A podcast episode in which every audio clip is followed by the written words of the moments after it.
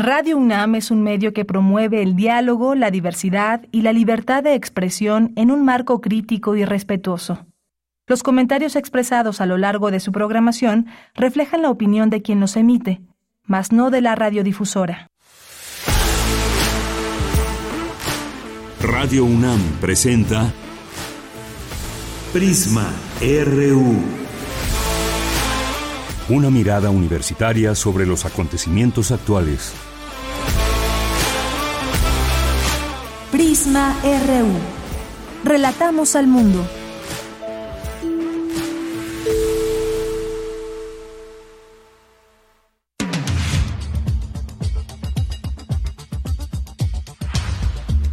Muy buenas tardes, muchas gracias por estar aquí en Prisma RU. Estamos arrancando este informativo ya en viernes 16 de junio del año 2023. Qué rápido, ya vamos a la mitad del año. ¿Lo pueden creer? Así de rápido parece ser que pasa el tiempo o es al menos una sensación.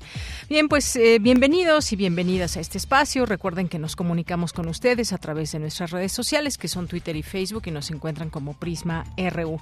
Y varios temas que van juntándose en los temas nacionales, internacionales. Aquí en lo nacional, pues hoy es el día límite para que quienes quieran contender por la candidatura, en el caso de Morena, pues se puedan hasta el día de hoy inscribir y renunciar a sus respectivos cargos, como ya lo han venido haciendo o anunciando por lo menos. Así que eso es lo que está pasando hoy y ya tendremos en nuestro resumen información al respecto. Y en los temas que hemos elegido para ustedes el día de hoy está eh, un libro que se llama Los Padrotes de Tlaxcala. Como sabemos, Tlaxcala es un estado que desafortunadamente, entre otras cosas, que pueda, pueda haber muchas cosas buenas también, pero hay esta información de que es exportador de niñas y jóvenes a otros estados e incluso hasta Estados Unidos con fines de explotación sexual. Vamos a platicar con Juan Alberto Vázquez, que es periodista y que hizo este libro, que es una investigación con datos que nos Em, que nos dan cuenta de cómo operan estos eh, denominados padrotes que se vuelven también una red desafortunadamente de trata de personas. Vamos a platicar de este tema en un momento más. Vamos a platicar también de las remesas porque hoy es el Día Internacional de las Remesas Familiares. Hoy, 16 de junio, vamos a platicar sobre su importancia aquí en México, algunos datos interesantes con la doctora Ana Melisa Pardo Montaño, que es investigadora del Departamento de Geografía Económica del Instituto de Geografía de la UNAM. Vamos a tener también una invitación para, eh, pues hay algunas exposiciones ahí en el, en el Museo del Palacio de Bellas Artes, algunas exposiciones como Apoderarse de los muros ante proyectos de José Clemente Orozco. Vamos a platicar del tema con Javier de la Riva, quien es curador en jefe de este museo.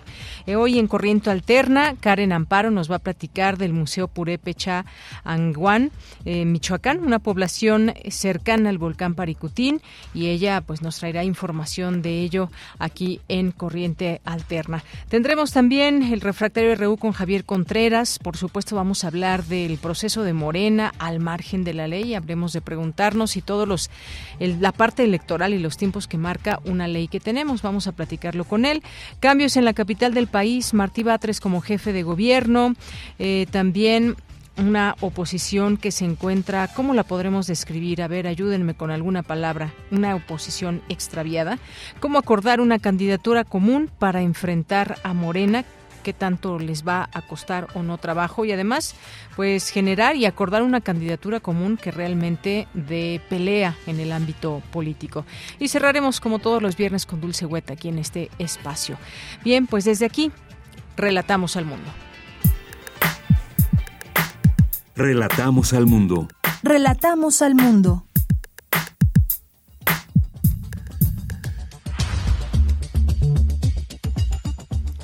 Bien, pues muchas gracias por estar aquí. Yo soy de Yanira Morana, en nombre de todo el equipo les saludamos. Y en resumen, el cohete experimental Shitle de la UNAM competirá en la Spaceport America Cup. Fue desarrollado por 29 estudiantes de las facultades de Ingeniería, Ciencias y Química que conforman el equipo Propulsión UNAM lanza el Programa Universitario de Estudios sobre Democracia, Justicia y Sociedad de la UNAM la encuesta nacional de culturas políticas y democracia 2023.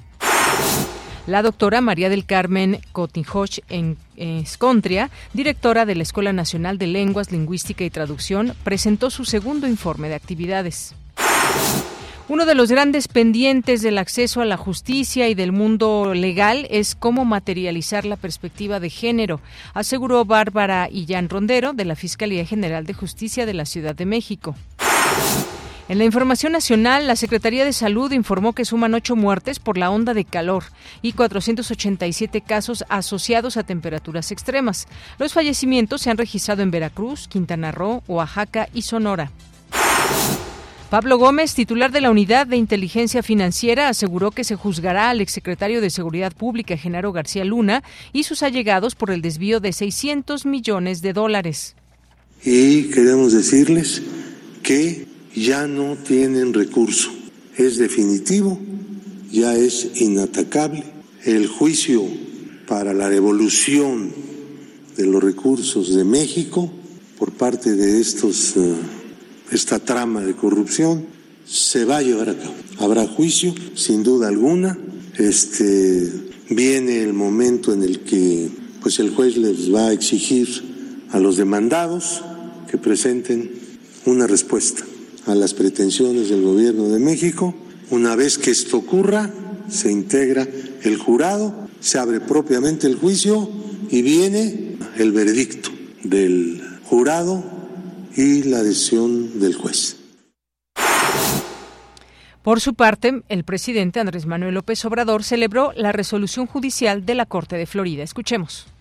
Que en el tiempo que estuvieron en México, sobre todo en el tiempo que fue secretario y posteriormente, levantaron mucho dinero con contratos que se hicieron con el gobierno federal, dinero público que se estima en alrededor de 650 millones de dólares y todo ese dinero se invirtió en Florida, en departamentos, en casas, en yates y por eso se presentó una denuncia.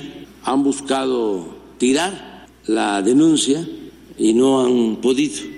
Ya hace dos días se definió que es procedente lo que se está haciendo por parte del gobierno de México para rescatar todos esos bienes, reincorporarlos al patrimonio nacional.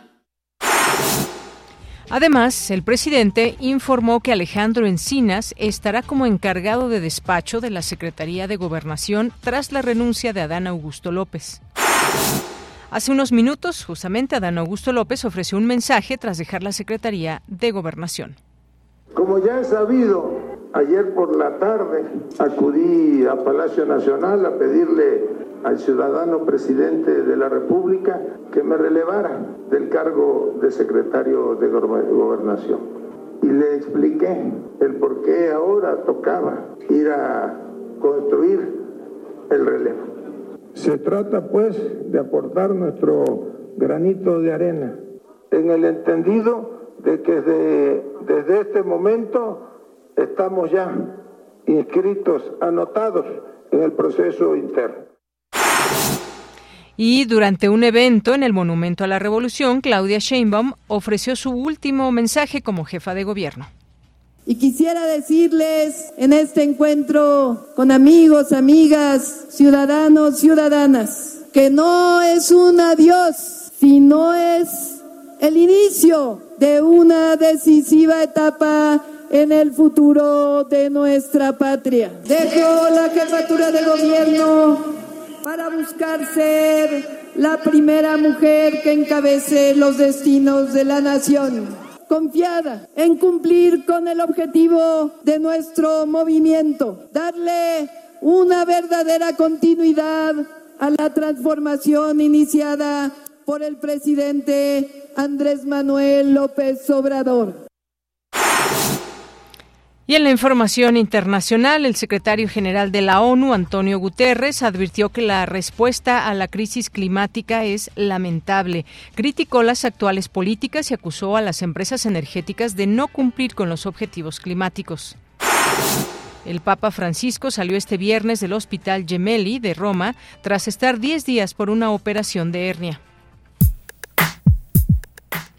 Relatamos al mundo. Relatamos al mundo.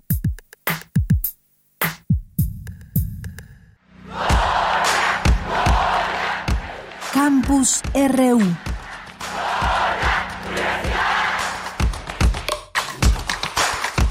13 horas con 13 minutos. Entramos a nuestro campus universitario de este día con mi compañera Virginia Sánchez. Especialistas analizan los abordajes y reflexiones jurídicas y socioantropológicas del feminicidio en México. ¿Qué tal, Vicky? Muy buenas tardes. Hola, Bella, ¿qué tal? Muy buenas tardes a ti y al auditorio de Prisma RU. El feminicidio, si bien es la última expresión de la violencia mortal que se ejerce contra las mujeres por parte de los hombres violentos, sí se debe tomar en cuenta que existe un continuum de violencia, el cual es atravesado por cuestiones de la raza, de la clase social, de la etnia, del lugar de origen, entre otros factores. Así lo señaló Julia Monarrez Fragoso del Colegio de la Frontera Norte durante la mesa redonda Abordajes y Reflexiones Jurídicas y Socioantropológicas del Feminicidio en México, organizado por el Centro de Investigaciones y Estudios de Género. Por su parte, Bárbara Illán Rondero de la Fiscalía General de Justicia de la Ciudad de México aseguró que uno de los grandes pendientes del acceso a la justicia del mundo legal es cómo materializar la perspectiva de género. Escuchemos. La mayoría de las y los abogados no entienden cómo se puede materializar. En exposiciones que he tenido en congresos locales, porque me he dedicado a la armonización legislativa entre las disposiciones de la CEDAW que recordemos, hay una recomendación de la CEDAW para que se cree el tipo penal, para que se promulgue la Ley General de Acceso de las mujeres a una vida libre de violencia, pues siempre había que aterrizar eso en los congresos. De tal manera que yo me empecé a sorprender cuando preguntaba yo a ministerios públicos o abogados, ¿qué entiendes por perspectiva de género en, materia legal? Y las respuestas eran como tratarlas bien, ser amable, y entonces me empecé a preocupar, porque evidentemente están muy lejos de lo que implicaba el análisis jurídico de la igualdad compleja, de la igualdad sustantiva aterrizada a lo legal. El Tato Teresa Inchaustegui Romero de El Colegio de México señaló que en los ministerios públicos, que es otro de los problemas de todo el país, manejan una especie de cuota que se fijan de lo que clasifican como feminicidio y lo que no. Eso es lo que dijo, escucha. Porque no quieren que las cifras de feminicidio, pues, bueno, de acuerdo a la sentencia de Mariana Lima, todo se tendría que, todo se tendría que investigar como feminicidio y descartarse lo que no. Pero obviamente que los procuradores, los fiscales del Estado no quieren reconocer eso y se fijan una foto. Y lo digo porque durante el tiempo que fui directora del Instituto de las Mujeres en la Ciudad de México, era la discusión permanente con el procurador. Pero él tenía su cuota fijada que no podía pasar. Entonces se pasaba tantito, se bajaba tantito, pero ellos son los que deciden lo que se investiga y lo que no. Entonces, cuando vemos las cifras de los feminicidios frente a las cifras de las defunciones femeninas con presunción de homicidio, vemos que los feminicidios siguen en una línea y las cifras de las defunciones de las mujeres están siguiendo, están ya indexadas. Finalmente, Laura Saavedra Hernández de la Universidad Autónoma de San Luis Potosí señaló que el tipo penal tiende a ser reduccionista al individualizar la violencia contra las mujeres y el delito debe tener ciertas características muy reducidas para poderse acreditar situación que señaló se agudiza para las mujeres indígenas y campesinas. Este es el reporte de ella. Vicky, muchas gracias y muy buenas tardes. Buenas tardes. Vamos ahora con Cindy Pérez Ramírez. A través de una encuesta se busca conocer qué piensan las y los mexicanos acerca de la política y la democracia. Cuéntanos, Cindy. Muy buenas tardes.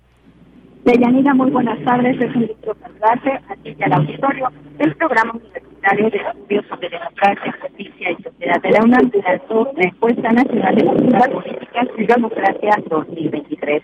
Esta es una herramienta pública innovadora que busca profundizar y dar respuesta a controvertidas interrogantes como ¿qué tipo de democracia deseamos las y los mexicanos? ¿Somos de izquierda o de derecha? Para resolver la inseguridad preferimos la mano dura o el diálogo. ¿Confiamos en la política o estaríamos Escuchamos a Jonathan Hernández, director del programa universitario de estudios sobre democracia, justicia y sociedad de la UNAM Cualquier persona que entre puede ver los resultados iniciales, así resúmenes de las respuestas, pero también es interactivo. Puedes entrar a cualquiera de las preguntas y hacer tus propios cruces por género, por clase social, por nivel educativo, por ideología, para ir jugando y viendo cómo diferentes sectores contestan a las preguntas. Normalmente las encuestas se presentan como una sola visión ¿no? de las cosas. Y aquí más bien lo que estamos poniendo a disposición de la ciudadanía es un sitio web interactivo para que todos y todas puedan conocer, entrar y utilizar esta información y nos pueden solicitar la base de datos de manera absolutamente transparente y hacer sus propias investigaciones. Durante su intervención, el historiador Lorenzo Meyer habló de la historia de los estudios sobre la cultura cívica en los que se habla de México. Estas herramientas son vitales en la vida política de nuestro país para seguir ahondando en este campo de ideas sobre la actitud del ciudadano frente al poder.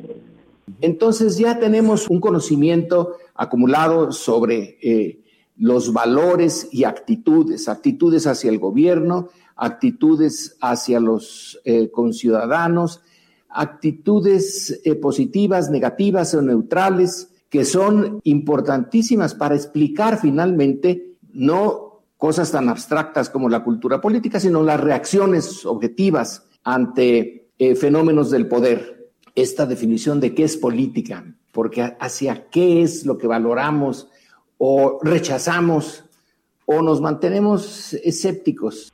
Deyanira, la encuesta se compone de cuatro secciones, democracia y participación política, justicia y bienestar, culturas políticas e ideologías, sentidos comunes y diversorios. En su conjunto, todas las preguntas que integran el cuestionario aportan información poderosa sobre cómo responde la sociedad mexicana a los cambios políticos actuales. Esta es la información. Gracias, Cindy. Muy buenas tardes. Muy buenas tardes. Bien, pues ahí está esta encuesta nacional de culturas políticas y democracia 2023, ideología y cultura política. Y escuchábamos al director del PUEX, a John Ackerman, a Lorenzo Meyer. También participaron de la Universidad Iberoamericana, Ivona Acuña Murillo, Francisco Sierra de la Universidad de Sevilla, también eh, Margarita Fabel, investigadora del SEICH de la UNAM, René Ramírez, también investigador del PUEX. Así que, pues estos datos que se arrojan desde esta encuesta, interesante su análisis. Vamos ahora con Dulce García, académico, analiza la importancia de atender el fenómeno de la sextorsión. Cuéntanos, Dulce, buenas tardes. Así es, Deyanira. Muy buenas tardes a ti al auditorio. Deyanira, la sextorsión actualmente se entiende eh, que se relaciona con la difusión indebida de imágenes y videos de índole sexual en perjuicio de una persona, pero puede suponer también una nueva modalidad de la corrupción Así lo explicó el doctor Luis Ramírez Circo, académico de la Universidad Autónoma de Tamaulipas, en el marco del ciclo Charlas con Autores que organiza la Academia Mexicana de las Ciencias, en donde agregó que la sextorsión tiene como base el hecho de que una persona con poder utilice dicho poder para que otra persona en extrema necesidad le realice ciertos favores sexuales, de tal manera que solo así pueda obtener un beneficio al que legalmente la víctima de tal extorsión tendría derecho a recibir. Vamos a escucharlo. Pero ese beneficio, ese beneficio, pues bueno, si lo vemos desde la perspectiva de la víctima, pues es obtener un bien o un servicio al que legalmente tiene derecho a recibir, que es un derecho o un servicio que proporciona el Estado. Cuando hablamos de los actos de corrupción, pues forzosamente intervienen dos personas, la persona que acepta el acto de corrupción o la persona que impulsa o propone el acto de corrupción. Y en estos casos puede ser tanto la autoridad o la persona con poder o también en este caso la víctima o la persona que requiere el bien o el servicio en público. Y bueno, Deyanira dijo que esta modalidad de corrupción vulnera los derechos humanos fundamentales porque ataca la dignidad de la persona que está coaccionada a proveer de favores sexuales a otra persona a cambio de servicios públicos, como lo pueden ser de salud, educación y servicios básicos. Añadió que la mayoría de estos delitos giran en torno a las necesidades de servicios de salud y de migración, y también destacó que una situación importante es que las mujeres son las más afectadas por este tipo de corrupción. Escuchemos nuevamente sus palabras.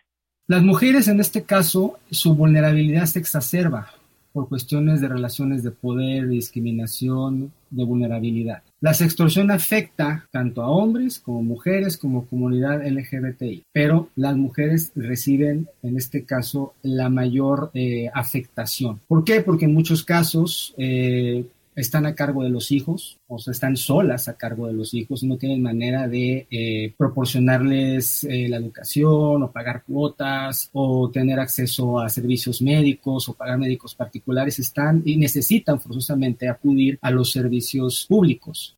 Y bueno, Deyanira, un dato destacado es que más del 72% de las personas encuestadas en torno a este tema considera que la sextorsión sucede ocasionalmente o que nunca ocurre, lo que deja de manifiesto que esta sextorsión puede sufrirse de manera distinta y casi imperceptible.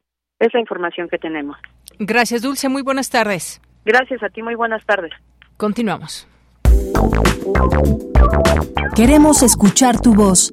Síguenos en nuestras redes sociales. En Facebook como Prisma RU y en Twitter como arroba PrismaRU. Bien, continuamos una de la tarde con 23 minutos y vamos a vamos a platicar eh, con eh, Juan Alberto Vázquez sobre su libro que se llama Los Padrotes de Tlaxcala. Eh, Juan Alberto Vázquez es periodista, estudió comunicación en la Universidad Autónoma Metropolitana y a partir de 1997 comenzó su carrera como periodista. Desde 2017 vive en Nueva York siguiendo casos de criminales en las cortes. Juan Alberto, ¿cómo estás? Buenas tardes. Buenas tardes, Deyanira, qué gusto estar nuevamente contigo. Igualmente un gusto saludarte ahora con esta con este libro, esta historia que nos mm, pues nos abre mucho de lo que sucede en el entendimiento de la trata de personas, de la esclavitud sexual y demás, haciendo énfasis en lo que sucede en Tlaxcala, que pues en muchas ocasiones hemos sabido por historias, por testimonios de lo que ahí sucede y lo que pasa hacia otros lugares, incluso hasta Estados Unidos. Como sabemos, Tlaxcala es el estado más pequeño de México y ha ganado una mala reputación de ser un foco de trata de personas en el país. Se sabe que en lugares pequeños, junto a la carretera que conecta ciudades de Tlaxcala y Puebla, los círculos de trata de personas existen y hay familias enteras involucradas que eh, operan incluso a la vista de todos. Hay mucho de dónde, digamos, ir entendiendo este tema, pero cuéntanos en principio cómo, eh, cómo pensaste este libro, qué es lo que nos, nos das cuenta en el mismo.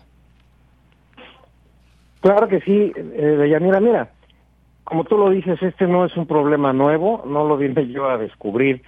Eh, ya, ah, yo creo que ya cumplimos más o menos 20 años viendo notas periodísticas de diferentes eh, compañeros, colegas reporteros, tanto en México como en el extranjero. Esto de de estos pueblos al sur de Tlaxcala, específicamente San Miguel Tenancingo, se volvió noticia mundial, pues justamente por esta particularidad de que en un pueblo, básicamente un pueblo muy pequeño, un municipio pequeño de 10.000 personas, se ha considerado como, como la cuna o como uno de los brazos más importantes del tráfico sexual en México y entonces, bueno, obviamente pues eso generó muchas notas. ¿Cuál es lo que yo aporto ahora con esta nueva investigación que tiene dos semanas que fue lanzada al mercado.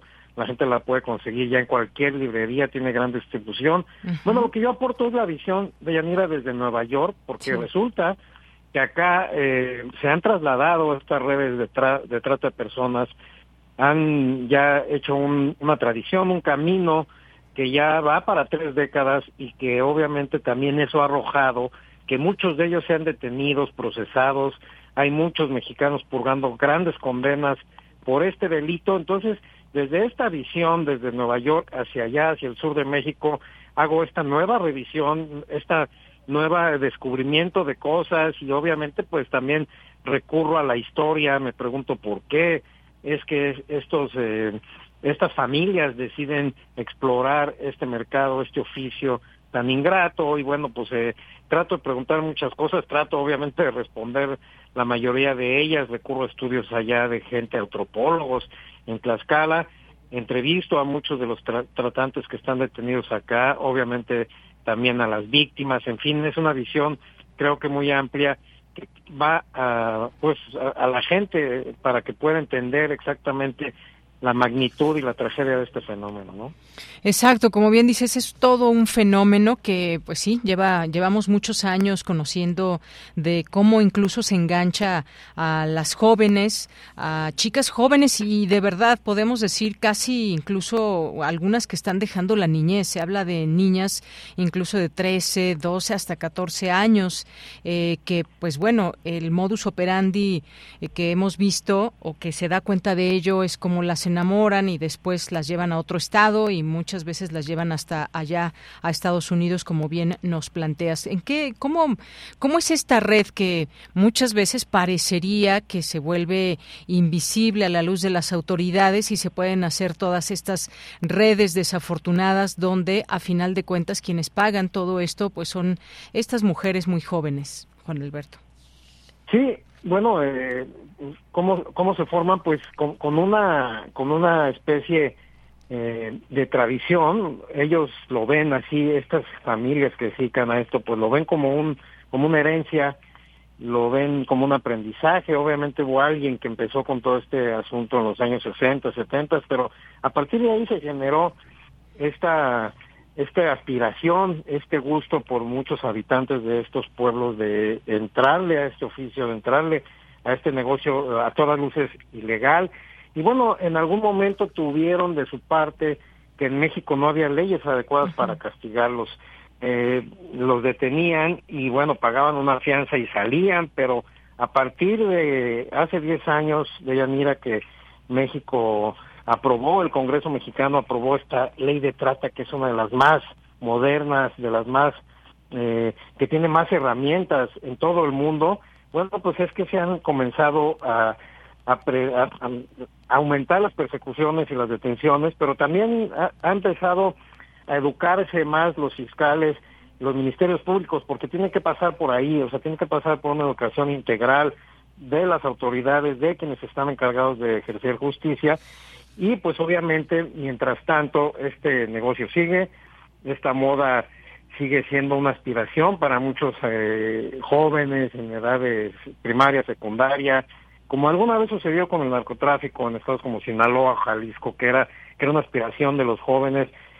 Ahí en Tlaxcala es esto, es, es como se van formando, son familias, ellos mismos se enseñan el oficio y como tú dices, finalmente quienes terminan pagando son esta el sector de mujeres que suelen ser muy vulnerables, suelen provenir de, de entornos de mucha pobreza, de baja educación, con trabajos precarios, gente que normalmente también viene de familias infusionales. Estos son los objetivos de estos jóvenes que, bueno, pues obviamente eh, envuelven a estas mujeres, como tú ya lo decías, en historias de amor y que terminan obviamente pues con, con este círculo de explotación. ¿no? Así es. Ahora, ¿por qué, eh, ¿por qué Tlaxcala? ¿Qué características hay ahí? Porque bueno, además de esta pobreza que puede haber, muchas de estas mujeres son mujeres con ciertas características, desafortunadamente, eh, pero también hay características de pobreza en otros estados. Además, como decíamos, el estado más pequeño, el lugar, hay un lugar en particular,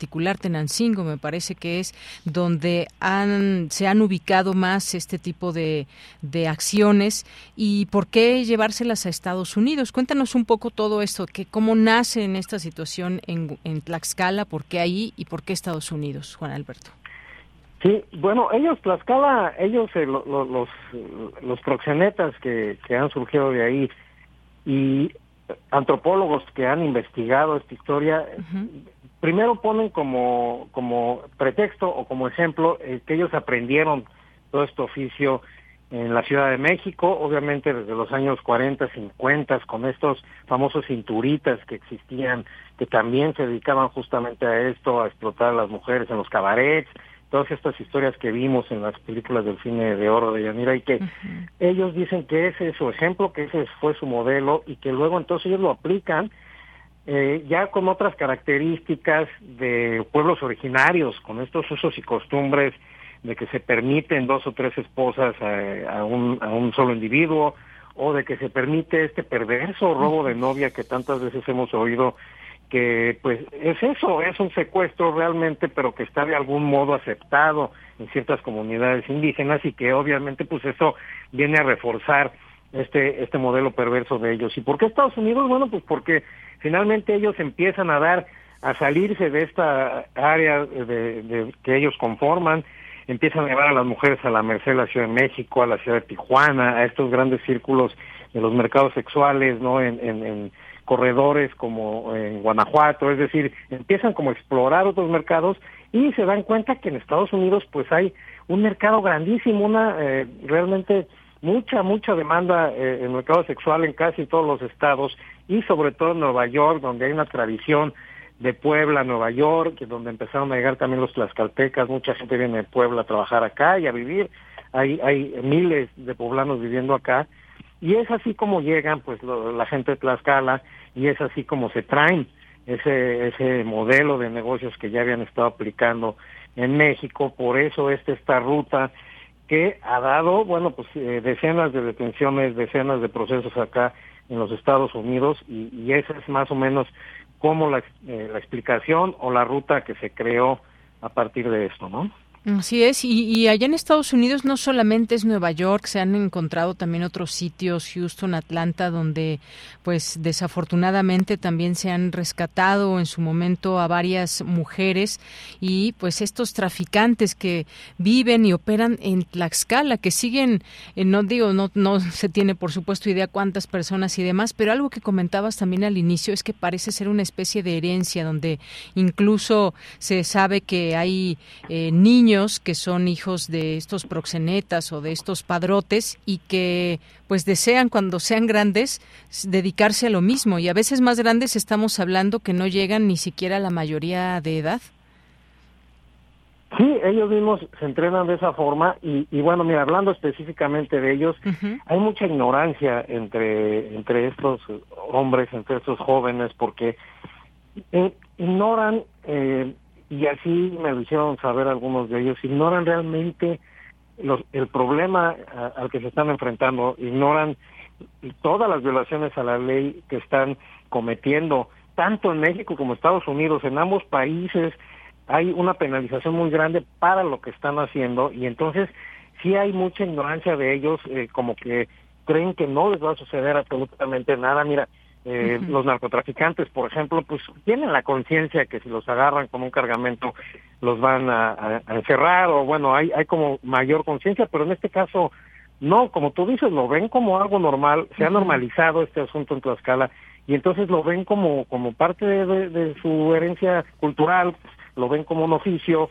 y, y entonces se abocan a ello, ¿no? Con una completa ignorancia y obviamente que después, cuando ya están enfrentando estas condenas de 50, de 40 años a, a, que les han aplicado acá los fiscales estadounidenses, pues bueno, eh, no lo creen porque dicen, bueno, ¿por qué tanto? ¿O dónde está la falla que estoy haciendo? ¿No? Pero sí, sí hay mucho desconocimiento de las leyes y bueno, pues es parte de lo que el Estado también tendría que estar eh, enterando a toda esta gente, reeducándolas y obviamente, como tú dices, sobre todo a los niños, tratando de hacerles ver desde los eh, programas educativos pues a lo que se pueden enfrentar y por qué, bueno, porque tiene que haber un respeto más integral hacia la mujer, ¿no? Claro, pues sí, parecería una herencia terrible que, que, que, pasa de familia en familia o de padres a hijos, terrible. Y pues este es un problema que hay que destacar también, Juan Alberto, un problema, y mencionabas algo, algo al respecto de las autoridades, un problema que no recibe mucha atención del gobierno o qué es lo que te parece que está cómo cómo cómo las autoridades abordan ese tema se tienen muchos datos pero cómo se se llevan a cabo las estrategias en contra de la trata de personas o cómo ves eh, el actuar de las autoridades Sí, mira, te, lo decía eh, en otra en otro momento. Eh, hay como apenas un aprendizaje en México de cómo aplicar las leyes y de cómo ir enfrentando este problema con esta nueva ley que tiene 10 años. Por eso, por un lado. Por el otro, obviamente que sí no hay voluntad, no, no hay voluntad política, porque hay ejemplos realmente de gobernadores, de alcaldes, de fiscales, que cuando se llegan a indignar por este asunto, cuando lo toman personal, creo que tiene que suceder eso. Si lo toman personal, si les indigna realmente, y si se comprometen, logran muchas cosas. Eso es lo que ha faltado finalmente, un compromiso y, y si a eso tú le sumas que, bueno, eh, en este gobierno, por ejemplo, con esta austeridad, que se recortan muchos recursos para eh, las fiscalías en todo caso, entonces ellos, muchos de ellos alegan falta de recursos, entonces se juntan varios factores, pero sí, no hay voluntad en general, porque aparte tiene que ser una, una voluntad o tiene que ser una aplicación de la justicia pues casi generalizada, tiene que ser un concierto nacional para que realmente todos estén en la misma sintonía y, y, quieran atacar este delito, porque no parece que lo quieran hacer, o en algunos casos sí y en otros no, tiene que ser integral y, y mientras no sea de esa forma, pues habrá pequeños esfuerzos por ahí de algunas personas, y tú sabes cómo está la situación en México, de que cada tres años, cada seis años se cambian de funcionarios, a veces hay que empezar de cero, en fin, es un problema que se le tiene que dar seguimiento y obviamente tiene que haber mucho compromiso de muchos para que se pueda comenzar a avanzar, porque de otra forma van a seguir ganando estas personas, ¿no? Así es, desafortunadamente. Y es que, pues, eh, es un es un negocio millonario también que ahora que mencionas esto de las autoridades, muchas veces, pues podría podría pensarse incluso que pueden eh, estar coludidas con todo esto. Es un, un negocio eh, millonario del que estamos hablando por el territorio nacional y, y por algunos lugares de Estados Unidos. Estas ganancias que no sé si sean cuantificables o no, pero significan pues eh, dinero dinero fácil para los explotadores, no así para estas mujeres que desafortunadamente pues prácticamente viven viven esclavizadas de, eh, de manera sexual. Sí, por un lado, o sea, es el tercer negocio ilegal más lucrativo en todo el mundo, ¿no? Después de el narcotráfico y la piratería viene el, el, tráfico de personas, que ahí se aplica también las que son con para fines de explotación sexual, ¿no? Imagínate tú, pues todo lo que, todo el, estímulo que tienen en las bandas criminales para seguirse dedicando a esto, y si a eso, por otro lado, tú le sumas los altos niveles de impunidad que rondan el 95% para este delito, bueno, pues entonces es, es una pared, eh, pelea muy dispareja, ¿no? O sea, no hay, no hay procuración de justicia y hay muchas ganancias y entonces pues obviamente que eso va a seguir estimulando a mucha gente a seguirse dedicando desgraciadamente a esto porque pues lo ven también como una forma muy rápida de salir de la pobreza, muy rápida de ganar dinero y es lo que ha sucedido y lo que hemos visto ahí en Tlaxcala, ¿no? De estos personajes que se compran coches del año muy ostentosos, este, descapotables y que arman, eh, construyen estas viviendas impresionantes en lugares, en pueblos muy pobres que, que no tendrían que eh, existir esas viviendas, o bueno, que no tendrían que existir con dinero ilegal, bueno, pues eh, vemos estas, estas garantías que ellos tienen para seguir operando y seguir ganando dinero, porque la impunidad pues es muy grande, ¿no? Es muy grande la impunidad. Pues así es. Eh, muchas gracias, Juan Alberto Vázquez, por platicarnos de tu libro, platicarnos pues todo este alrededor que existe también cuando se habla de Tlaxcala y cuando se habla específicamente de estos grupos de, de padrotes que pues se dedican a este, por llamarlo ellos, un negocio. Para ellos implica un negocio, pero que representa un grave problema para muchas mujeres que eventualmente están y siguen siendo cooptadas por estos jóvenes también que son el gancho para engañarlas, para prometerles amor y después simplemente poderlas explotar. Es toda una red de la cual se habla desde hace muchos años y que no se ha logrado desmantelar. Importante seguir hablando de ello y sobre todo de manera documentada. Muchas gracias, Juan Alberto. Gracias a ti por el espacio, Yanira. Un gusto estar contigo nuevamente. Igualmente, un abrazo. Hasta luego, Juan. Buenas tardes. Fue Juan Alberto Vázquez, periodista independiente que entre muchos temas pues ha escrito de este de los padrotes de Tlaxcala, que así lleva por título este libro y que pues ahí les recomendamos por supuesto para que lo puedan leer, para que puedan tener pues de manera cercana todos estos datos porque una forma también de poder digamos pues ayudar eh, de alguna manera pues es conociendo estos eh, estos problemas, estas situaciones y que tengamos la información para saber de qué trata y evitarla en dado caso poder de alguna de alguna manera influir en todo esto. Así que pues aquí les dejamos esta recomendación de Juan Alberto Vázquez, su libro Los padrotes de Tlaxcala de debate. Muchas gracias y continuamos. Prisma RU. Relatamos al mundo. Bien, pues vamos a continuar con nuestro siguiente tema. Vamos a hablar de las remesas. Les decía al inicio que hoy es el Día Internacional de las Remesas Familiares y vamos a platicar con la doctora Ana Melisa Pardo Montaño, quien es investigadora del Departamento de Geografía Económica del Instituto de Geografía de la UNAM. Doctora, bienvenida a este espacio. Muy buenas tardes. Muy buenas tardes, eh, Deyanira, y buenas tardes a, a toda la audiencia que nos eh, acompaña. Mucho gusto poder estar con ustedes el día de hoy. Gracias. Eh, pues, doctora, ¿por qué es importante? ¿Por qué son importantes las remesas? ¿Qué decir en este en este día donde sabemos que un país como México recibe muchas remesas y que ha roto récords eh, cada año en los últimos años y que sabemos que este es un dinero que viene en este caso desde Estados Unidos y que le sirve a muchas personas, a muchas familias para eh, sostenerse aquí en México? ¿Qué podemos decir? ¿Qué reflexiones en este día? Bueno, pues con respecto a la pregunta, pues creo que como lo mencionas, dada la tradición migratoria de México a Estados Unidos, pues las remesas son un recurso muy importante para eh, los hogares con familias eh, migrantes. Y como también lo mencionabas, pues pareciera que recientemente se han, se han mostrado datos eh, acerca de, de la cantidad de dinero que ingresa al país por este recurso. Eh, sin embargo, como que, como que se ha hecho énfasis en, los millones de dólares que entran al país y al final de cuentas, pues lo que tenemos que pensar es que es un recurso que llega a las familias eh, que mandan, no sé, 300, 500 dólares aproximadamente y que para lo que se utilizan es para la reproducción de los hogares. Entonces, e, es importante como pensar o, reflexionar acerca de, de esos montos eh, millonarios que podemos ver muchas veces, porque no, no son eso, cuando llegan a las familias, pues es básicamente el salario que el migrante dejó de ganar en el lugar de origen. Efectivamente. ¿Qué, eh, ¿Qué tan necesarias son estas remesas para el país, pero sobre todo qué características sociodemográficas en hogares influyen en esta recepción de remesas? Pues hay, hay distintas características.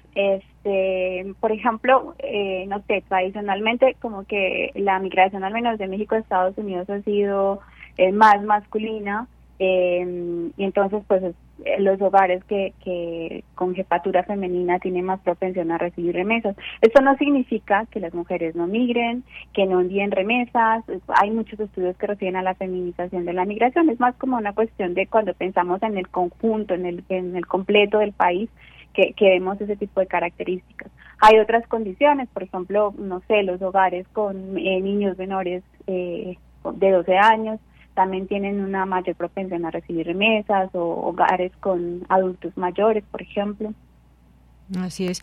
Eh, ahora bien, ¿cuáles son estas, digamos, diferencias más notables en el gasto realizado por los hogares en los rubros de necesidades básicas, salud, educación, em, de acuerdo a si reciben remesas internas, remesas internacionales o si no las reciben? Es decir, ¿cómo, cómo, cómo afecta a esa familia que, que tiene una necesidad y que puede recibir o no estas remesas. Este es un tema bien interesante porque hay muchas investigaciones que, que resaltan que las remesas supuestamente sirven para el desarrollo en los lugares de origen. Sin embargo, pues, eh, pues también hay muchos trabajos que destacan que básicamente las, las remesas se utilizan en la mayoría de las actividades de, reproducción del hogar, ¿no? En, alimentación, en salud, por mencionarte algunos ejemplos. Eh, aunque bueno, también hay casos en los que, no sé, se utilizan, por ejemplo, para la construcción o transformación de las viviendas. Pero, pues al final, como decía hace un momento, hay que tomar en cuenta que las remesas son el salario que el migrante no pudo, al menos cuando hablamos de las internacionales, no pudo ganar eh, aquí, que se vio obligado a desplazarse a otros países en condiciones laborales precarias. Y bueno, pues en las actividades que se ocupan estos recursos, pues es en, los de la vida cotidiana, en alimentarse, en, salud, en educación. Así es, porque sí son esas preguntas que nos hacemos. ¿Qué tanto ayudan las remesas a las familias? ¿Qué pasaría si no las reciben? En algunos casos, en algunas familias, pues estas son este este apoyo mensual es básico. Ahora bien, doctora, ¿qué significa que eh, lleguemos a récords de las remesas en términos económicos para la, para las familias? Cada vez que vemos una nota dice récord en remesas enviadas desde los Estados Unidos, ¿esto de qué nos está hablando? Pues Eh, a mí me parece que ese es un tema bien interesante, eh, precisamente porque se ha estado como promocionando esto de, de, de, los de los importantes récords como si fuera una noticia de la que debiéramos sentirnos orgullosos. Y bueno, al final lo que muestra es la cantidad de población mexicana que está en Estados Unidos, que la mayoría de ellos están en condiciones precarias en, trabajos donde no tienen seguridad social, etcétera, y que hacen un esfuerzo por mantener y sostener a sus familias en los lugares de, origen. Entonces, eh, pues yo yo sí creo que hay que pensarlo no solamente de manera eh, macro en los montos, sino lo que esto significa para los hogares. Eh, significa también el rompimiento de las familias. Al final, una parte de la familia está en otro país, en otras condiciones y, y se intentan, los hogares intentan mantener estos hogares en esas condiciones. Ahora bien, estas remesas también pagan impuestos.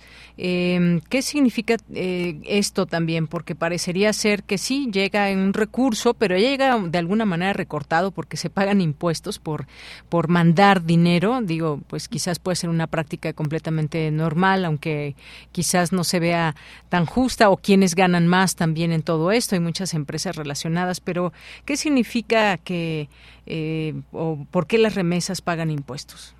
Pues lo que normalmente lo que se lo que pagan es en los lugares de destino los migrantes a las empresas remesadoras. Eh, obviamente cobran por un por el por el envío eh, hay otras formas en las que también los migrantes pues buscan obviamente el, el, mejor pago el, perdón el pago más más más económico o hacer transferencias internacionales cuando pues tienen acceso a bancos también va a depender mucho del lugar este en el que eh, ellos se encuentren, en las condiciones en las que se encuentren en, el lugar de destino. Eh, obviamente sí, se pagan eh, montos importantes y que disminuye pues la cantidad de, recursos que se llega que llega aquí. Em, pero pero realmente el pago se hace allá, o sea, acá, acá la, la población que las recibe no es que pague un impuesto extra por, por recibirlas, también depende pensemos que son eso, 300, 500 dólares aproximadamente lo que lo que ellos reciben. Entonces, es, son montos que se reciben como donaciones acá y pues eh, eh, digamos impuestos adicionales no tienen que, que, pagar, pero sí son montos importantes lo que pagan, lo, lo que les cobran las empresas remesadoras. Así es. ¿Se puede hablar también, eh, doctora, de qué estados son los que reciben más remesas? Eh, eh, ¿Cuántas personas, familias, o se hacen algunos cálculos aproximados, digamos, y sobre todo qué, qué estados y qué nos habla de, qué nos dice de estos estados el hecho de que lleguen más remesas a unos que a otros. Hay, hay como, a ver, este, hay algunos estados como de migración tradicional, eh, que son los que pues tienen más mexicanos en, en, Estados Unidos, no sé, estoy pensando por ejemplo en Zacatecas, Guanajuato, que, que han tenido como esta migración más, más tradicional eh, también otro elemento importante ahí a, pensar no solamente es en los estados que más reciben, sino en los estados que tienen una mayor dependencia económica a las remesas, que eso también es un elemento importante porque como que ser, como que eh, necesitan mucho más eh, o requieren mucho más de, de, ese recurso. Entonces es no solamente los montos que se reciben, sino también el, el tema de la dependencia económica hacia las remesas.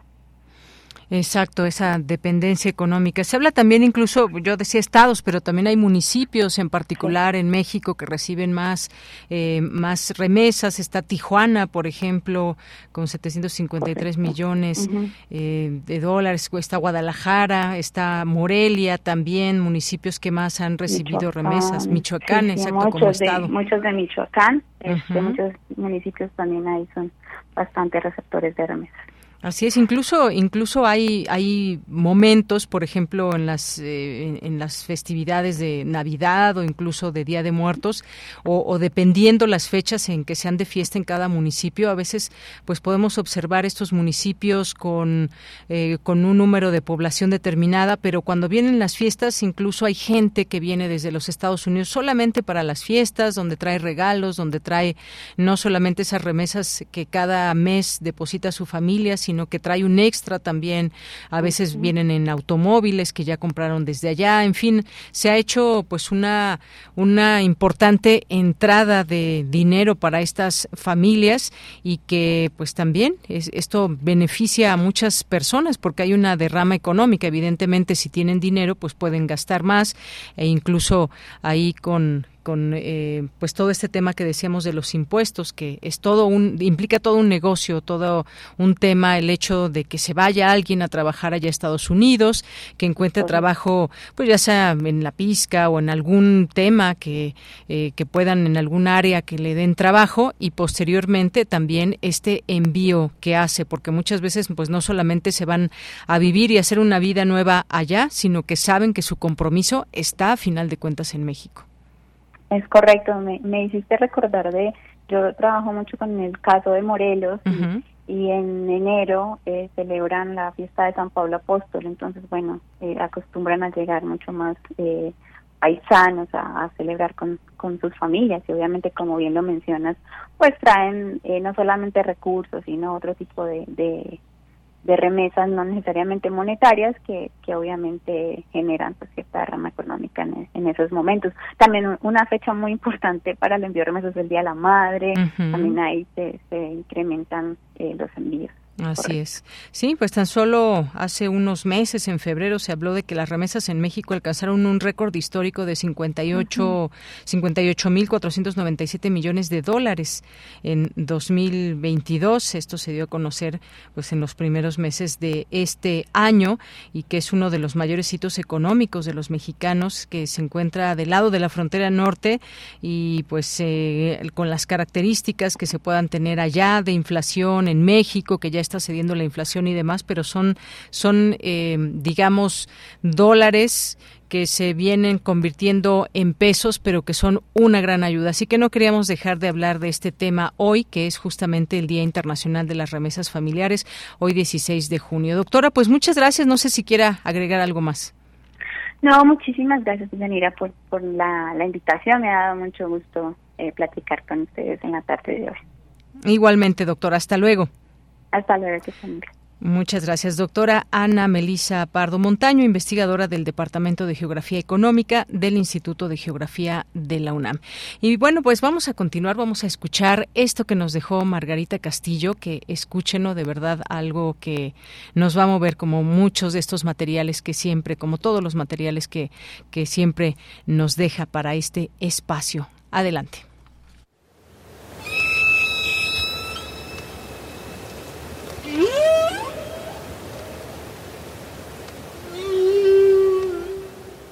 Roger Payne, científico, quien demostró que las ballenas son capaces de cantar, falleció a los 88 años.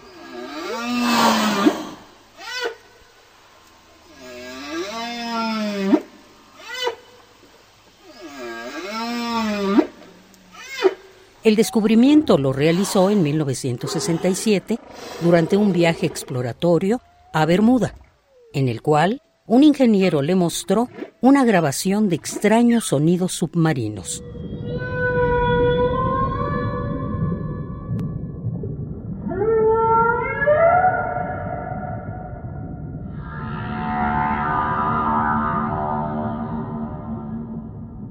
Roger Payne identificó esos sonidos como canciones.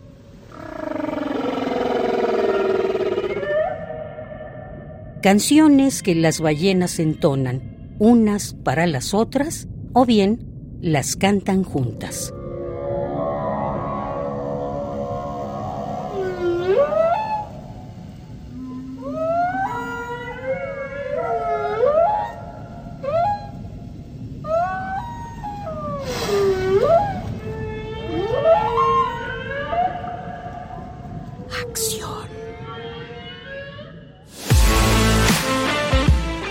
Nacional RU. Quedé escuchando muy atentamente estos sonidos que emiten las ballenas, esto que pueden eh, pues catalogarse como cantos, cantos de ballenas y esto que nos recuerda Margarita de quién quién fue que apenas hace unos días falleció Roger Payne, este científico, un biólogo científico que desató un movimiento conservacionista mundial con este descubrimiento de que las ballenas son capaces de cantar. Bien, y en los temas nacionales, en los temas nacionales el presidente se reunió con Úrsula von der Leyen eh, de la Comisión Europea en, ahí en Palacio Nacional y bueno, pues sin duda una reunión importante por todo lo que puede significar en este sentido y que tiene que ver con la Unión Europea, la relación de México y más con, eh, con la Unión Europea. Y bueno, pues esto fue uno de los temas de los que se habló, de los que estuvo también y se hizo acompañar con su, con su gabinete, una parte del gabinete para entablar pues esta comunicación con Úrsula von der Leyen. Quería leerles esta nota, pero de repente, de repente desapareció de aquí de la computadora. Bueno, en otros temas y no menos importante lo que está sucediendo en Estados Unidos, y es que hoy el presidente López Obrador eh, digamos que aplaude este juicio en, en Estados Unidos contra Genaro García Luna y pues el presidente López Obrador informó que una corte de apelaciones de Estados Unidos falló en favor de que proceda el juicio contra el exsecretario de Seguridad Pública, Genaro García Luna, por el desvío de 600 millones de dólares del erario mexicano. El gobierno de México promueve este caso que es independiente del que siguió la justicia estadounidense y en el que un juzgado halló culpable a García Luna por vínculos con el crimen organizado. En esta causa aún está pendiente la sentencia. Y en el caso impulsado por México, la Corte de Apelaciones de Miami desechó la moción que presentó la defensa de García Luna para evitar que tuviera curso la denuncia de que el exfuncionario desvió recursos oficiales para lavarlos en esa ciudad eh, de Florida. México interpuso la demanda en 2021 ante tribunales del condado de Miami-Dade y la acusación indica que el desvío millonario de recursos públicos benefició a una red de empresas en las que son socios García Luna, familiares y amigos. Bueno, pues parte de lo que le podemos decir en este día de las informaciones nacionales y también resuelven hoy en el INE y en el Tribunal Electoral del Poder Judicial de la Federación quejas de la oposición contra Morena. Se trata de que autoridades electorales resolverán hoy dos asuntos interpuestos por la oposición para detener los pasos que ha dado Morena para elegir a su futuro candidato presidencial. Si bien todavía no resolverán de fondo, por ahora podrían emitir o ratificar medidas urgentes para detener la divulgación de mensajes o prohibir acciones que se considera que pueden afectar de manera irreparable el proceso electoral 2023-2024. En principio, la Comisión de Quejas y Denuncias del Instituto Nacional Electoral agendó para la sesión de hoy la denuncia del PRD y otros legisladores de Movimiento Ciudadano y una del PAN contra Morena y servidores públicos a quienes acusó de incurrir en actos anticipados de precampaña y o eh, precampaña de precampaña y precampaña, más bien, o de campaña, quisieron decir aquí. Bueno, esta comisión resolverá en torno a declarar procedente o improcedente las medidas cautelares solicitadas. Esto es retirar o prohibir mensajes o acciones en tanto se resuelve de fondo el asunto. Pues un tema muy importante. Vamos a, buscar a algún experto que nos hable de los tiempos electorales y qué está pasando con Morena. Se está adelantando a los procesos que por ley se refieren desde, desde las leyes electorales. Bueno, pues ya lo estaremos abordando. Por lo pronto, ya son las 2 de la tarde, hay que irnos a un corte y regresamos a nuestra segunda hora de Prisma RU. Prisma RU. Relatamos al mundo.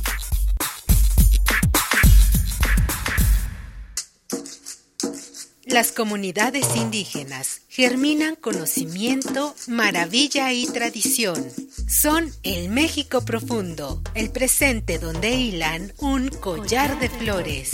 Xochicóscat, collar de flores, con Mardonio Carballo, lunes 10 de la mañana por Radio UNAM. Experiencia sonora.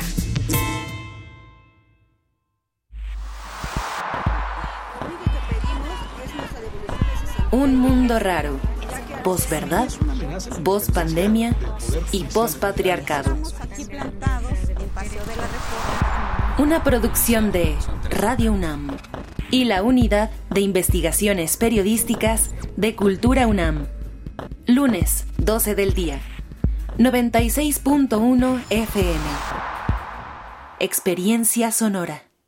Buenas tardes, ¿en cuánto tiene el kilo de carne? Buenas, en 300 pesitos, pero compró Iberdrola. ¿Y la fórmula láctea? 250 pesos, pero nacionalizó litio. ¿Y el huevo? En 60, pero construyó un aeropuerto que nadie utiliza. Bueno, ya, ya, señora. ¿Y eso de qué me sirve si no me alcanza para nada? Pues se va a quedar con hambre, pero al menos ya tiene otros datos. No podemos vivir de otros datos. PRD. Los vapeadores pueden ser muy atractivos y fumar te hace sentir grande. Pero si lo haces, vivirás 10 años menos.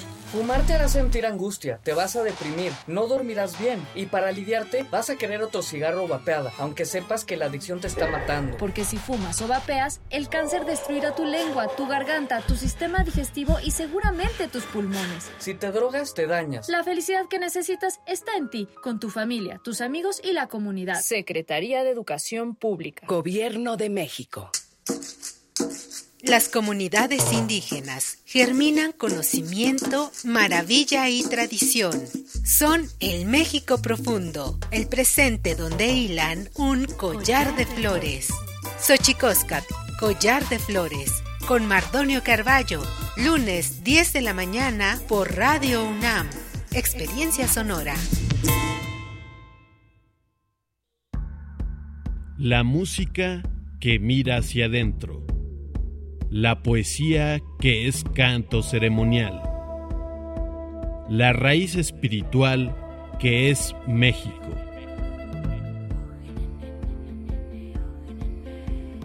Ampersand, en intersecciones, concierto de aniversario.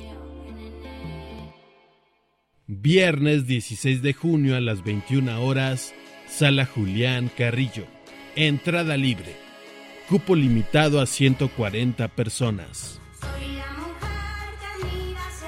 Radio UNAM. Experiencia sonora.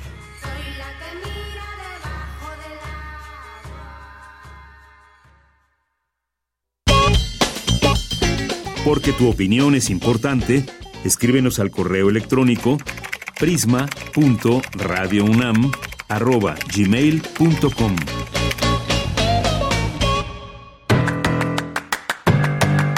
Mañana en la UNAM, ¿qué hacer? ¿Qué escuchar? ¿Y a dónde ir? Mañana tienes una cita con Frida Rebontulet y su gabinete de curiosidades, que en esta ocasión aborda la vida de Javier Álvarez, compositor de música, catedrático y académico mexicano especialista en música de concierto, música electroacústica, danza y música para cine. Fue el director de la Escuela Superior de Artes de Yucatán.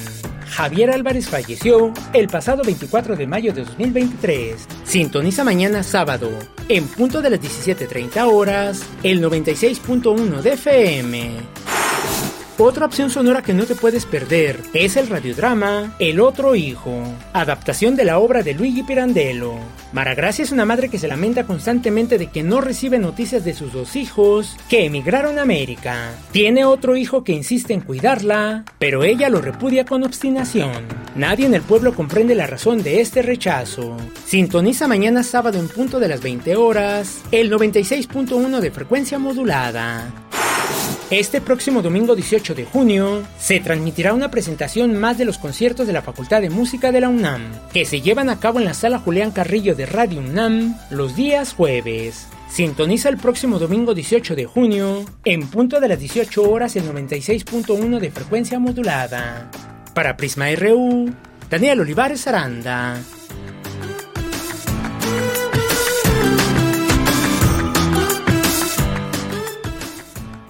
Bien, estamos de regreso aquí en Prisma RU, siempre con un gusto de seguirles informando. Ya casi nos vamos enfilando hacia, bueno, no todavía nos resta una gran hora todavía de estar al aire, pero lo que ya se está terminando es esta semana y como saben siempre les dejamos también invitaciones para que puedan estar aquí eh, atendiéndolas y presentes en cualquiera de los eventos que les vamos invitando para que armen su fin de semana, su, su fin de semana y su agenda. Y les mandamos muchos saludos también aquí quienes nos están enviando mensajes en nuestras redes sociales, como Eduardo Mendoza, muchas gracias, eh, Luis M. García, Abelina Correa, Miguel Ángel Campos Flores, muchas gracias, a nuestros amigos y amigas del Instituto de Geografía de la UNAM que están presentes y que hace un momento hablábamos con la doctora Ana Pardo sobre el tema de las remesas. César Soto, muchos saludos. Jorge Morán Guzmán nos dice terrible lo revelado en este libro de los padrotes de Tlaxcala. Estos señores demuestran desgraciadamente que el ser humano le ha puesto precio al ser humano y lo estamos pagando con sangre. Muchas gracias, eh, Jorge. También nos dice los resultados de la encuesta Cultura Política y Democracia es de desear que muestren la realidad del nivel de ignorancia de estos aspectos en México. La formación ciudadana en nuestra sociedad deja mucho que desear. Gracias, Jorge. Acerca de la sextorsión, recomiendo el libro La economía de la extorsión de Luis de la Calle. Muchas gracias, eh, Jorge. Eh, también a Mairani Maciel nos dice aquí, me gusta mucho Prisma RU. Lo que no me agrada es que a veces no se escuchan bien los enlaces de los reporteros. Sí, efectivamente, hace un momento teníamos ahí un problema de comunicación, se escuchaba mucho ruido en una de nuestras notas de reporteras. Gracias por el comentario y tendremos cuidado en ello a Mayrani Maciel. Gracias, eh, Jorge Fra, Guerrero también, Ruiz Fiona. Jorge Morán Guzmán nos dice, propongo escuchar Cuando calienta el sol aquí en la playa de los hermanos Rigual, no de, no de Luis Miguel, ya se la habían creído, ¿eh? ¿La han escuchado? Bueno, vamos a, escuchar esta canción si nos da tiempo. Jorge Morán Guzmán dice, un excelente fin de semana para Deyanira, para el equipo de Prisma RU, de Radio UNAM, Radio e Internautas. Gracias, Jorge, también para ti. Eh, Ruiz Fiona, también muchos saludos. David Castillo Pérez, buenas tardes a todos en el equipo. Son geniales eh, solo paso a decir que es viernes de complacencias y si se puede y pueden programar a The Clash con Rock de Cashback, gracias. Ojalá que sí, David Castillo, y si no lo guardamos para la semana, ¿qué te parece? Alexa Feraspo también, Andrea Smar, muchos saludos, al Zarco, muchas gracias también, eh, y a todas las personas que vayan sumándose aquí, Guillermo Chavero, Simoncito también, muchas gracias aquí eh, presente. Feraspo también, muchas gracias. Diogenito también, gracias aquí. Eh, dice nuestra querida UNAM, y no solo es su página institucional, lo es mucho de su comunicación y opiniones, basta ver en lo que se han convertido algunos espacios de análisis en Radio UNAM.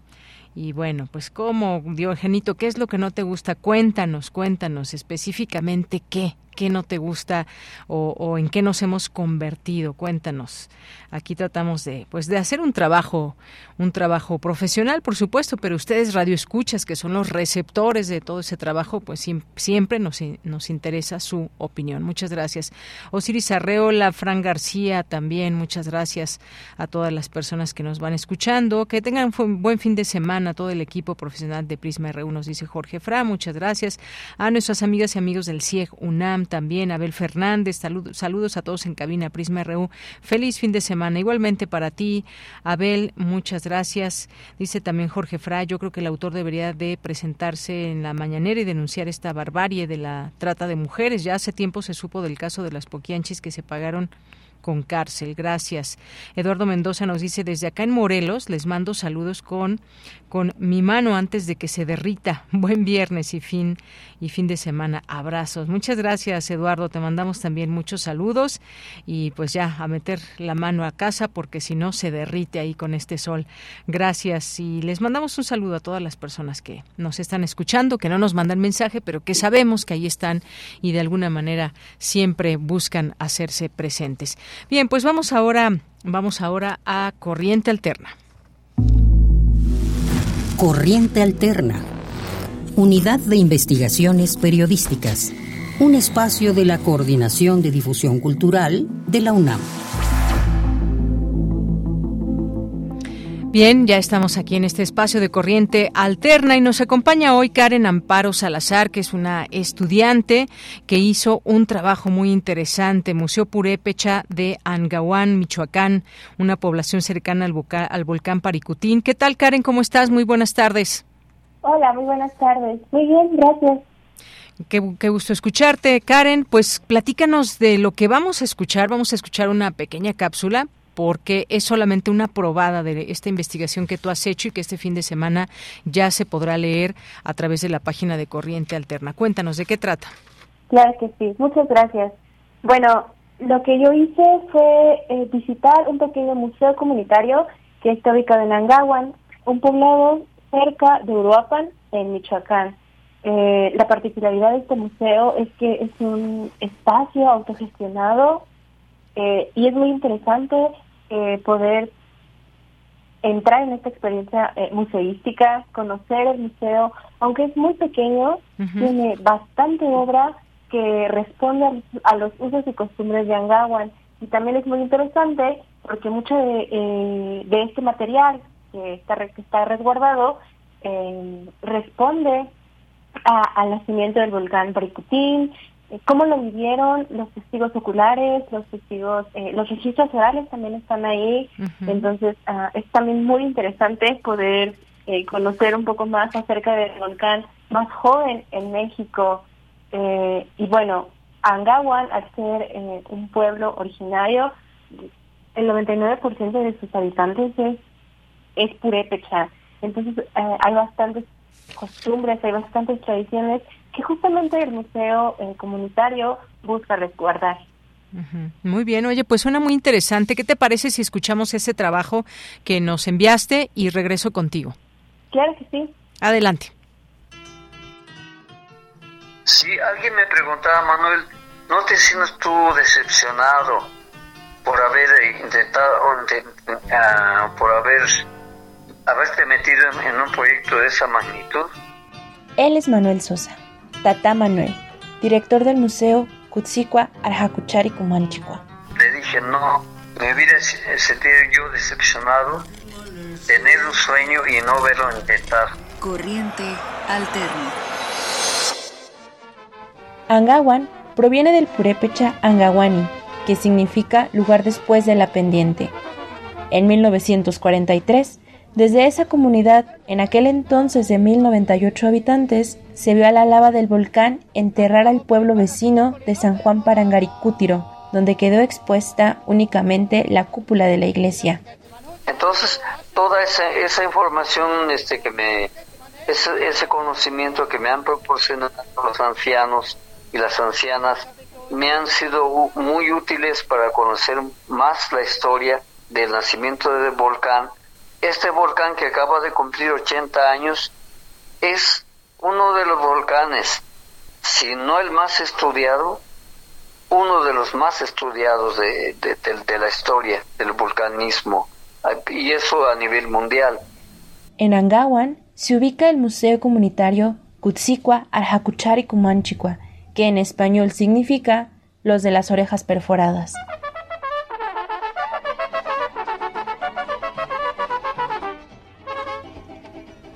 En apariencia, el museo es una casa típica de Angawan, de techo triangular con cubierta de tejamanil y asbesto. Pero ahí, en el museo, se preservan rituales como el nacimiento del paricutín y la ceremonia de la limpia del agua, que se realiza en febrero de cada año.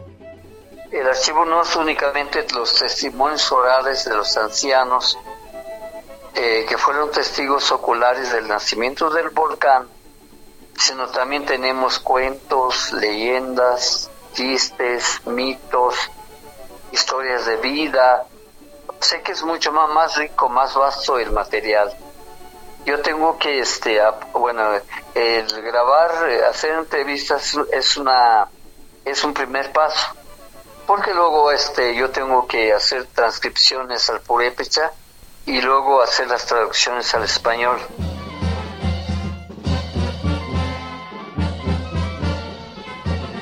El espacio es reducido. La razón es simple. La arquitectura original no fue pensada para un museo. Es una propiedad cedida por el propio Manuel Sosa.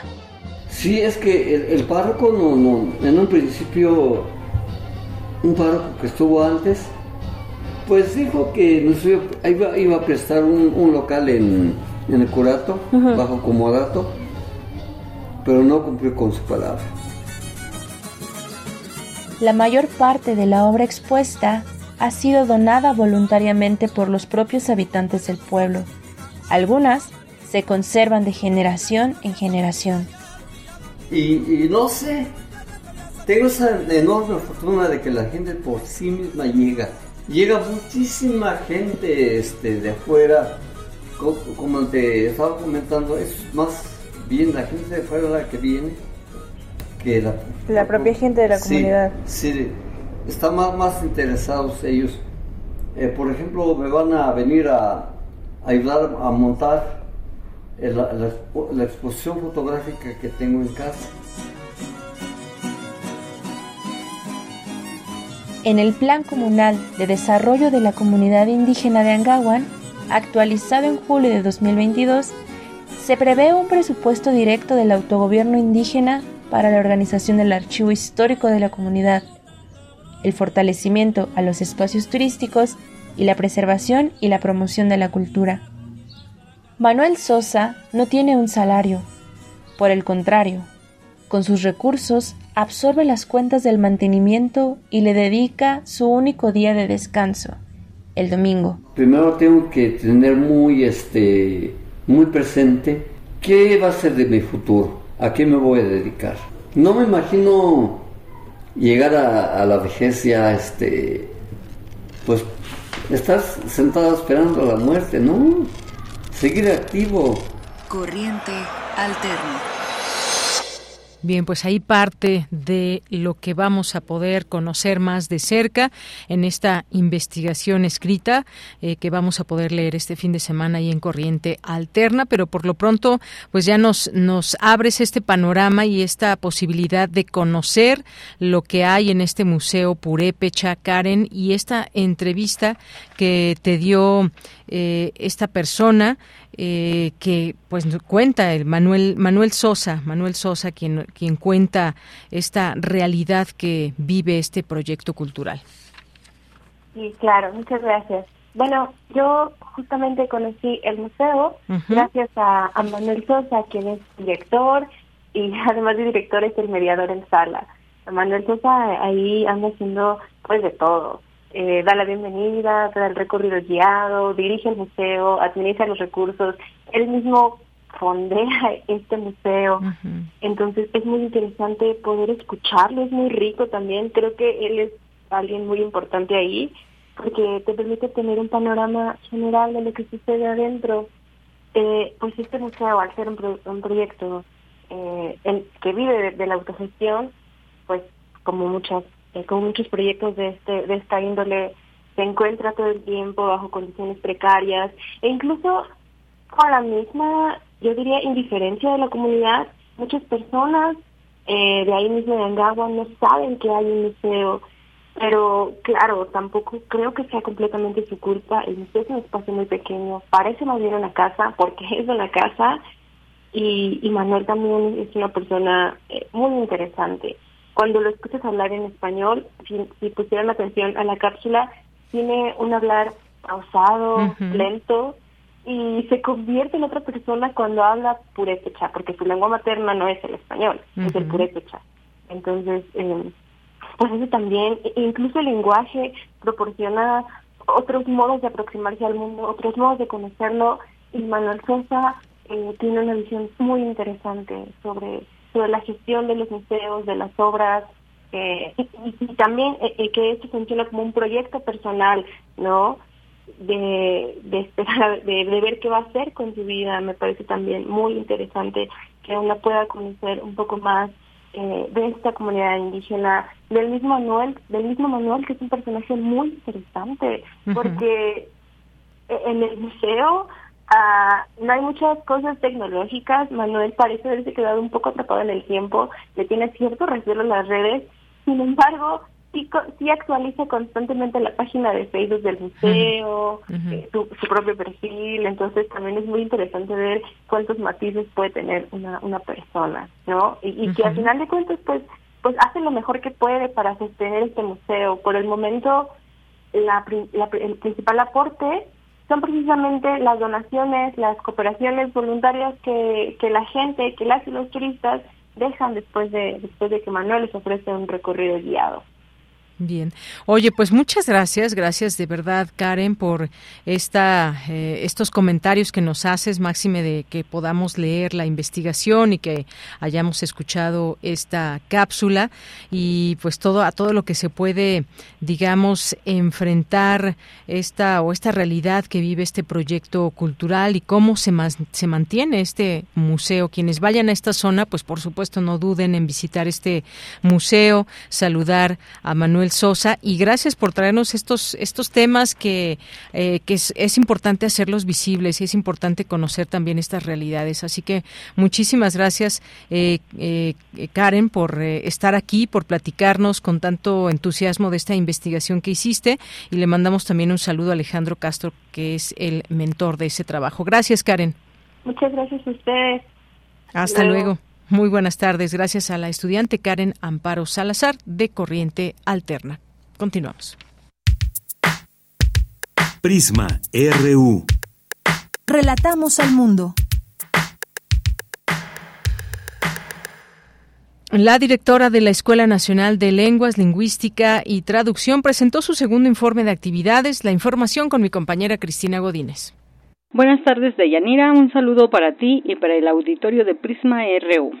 Al presentar un balance de su segundo año de gestión, la doctora María del Carmen Contijoch compartió los avances de los proyectos propuestos como el Plan de Desarrollo 2021-2025, así como los logros y actividades sobresalientes de la ENALT expuso que tras el cierre del semestre 2022-2 tuvieron como eje de trabajo académico presencial las prácticas especializadas mismas que coadyuvaron de manera significativa al reencuentro paulatino de toda la comunidad académica y administrativa de la escuela. Fue así como en agosto pasado Todas y todos regresamos a las aulas, continuando con el ofrecimiento de una amplia gama de programas académicos que buscan en todo momento el impulso de la docencia, de la investigación y de la difusión de las lenguas, la lingüística y la traducción. Contijosh Escontria dijo que la matrícula en las licenciaturas que imparte pasó de 53 alumnos en la primera generación a 123 en la sexta generación. También se inauguró el edificio C y ha mantenido un paso sostenido de crecimiento y de trabajo sistemático. Los resultados de este último año son positivos, pero es necesario continuar trabajando arduamente en la consolidación de varios proyectos. Entre ellos se puede mencionar el del Centro de Innovación, que representará ciertamente una gran oportunidad de desarrollo de material didáctico novedoso e interactivo. También será necesario impulsar aún más todos los proyectos que involucran el uso de la tecnología, ya sean estos de manera académica o en, el tipo administrativo. Además de desarrollar y apoyar las labores de la escuela para su información y transparencia. Por su parte, Leonardo Lomelí Vanegas, secretario general de la UNAM, comentó que la ENAL juega un papel fundamental en las licenciaturas que imparte, así como en los cursos de lenguas en beneficio de toda la sociedad. Tan solo a través de los cursos de lenguas que ofrece, tiene ya un papel muy importante en la vinculación no solo de la escuela, sino de la universidad con la sociedad. Hay sin duda avances muy importantes también en materia de docencia y yo celebro mucho el énfasis que se ha puesto en el desarrollo de nuevos materiales didácticos a través del Centro de Innovación. Creo que una de las lecciones que nos dejó la pandemia y que no debemos de olvidar es precisamente que tenemos muchos recursos que podríamos utilizar para apoyar la formación, la enseñanza y todo esto en efecto requiere de que utilicemos de manera más intensa la tecnología. De Yanira, este es mi reporte. Buenas tardes. Gracias, Cristina. Muy buenas tardes. Vamos ahora a la información internacional a través de Radio Francia. Relatamos al mundo. Relatamos al mundo.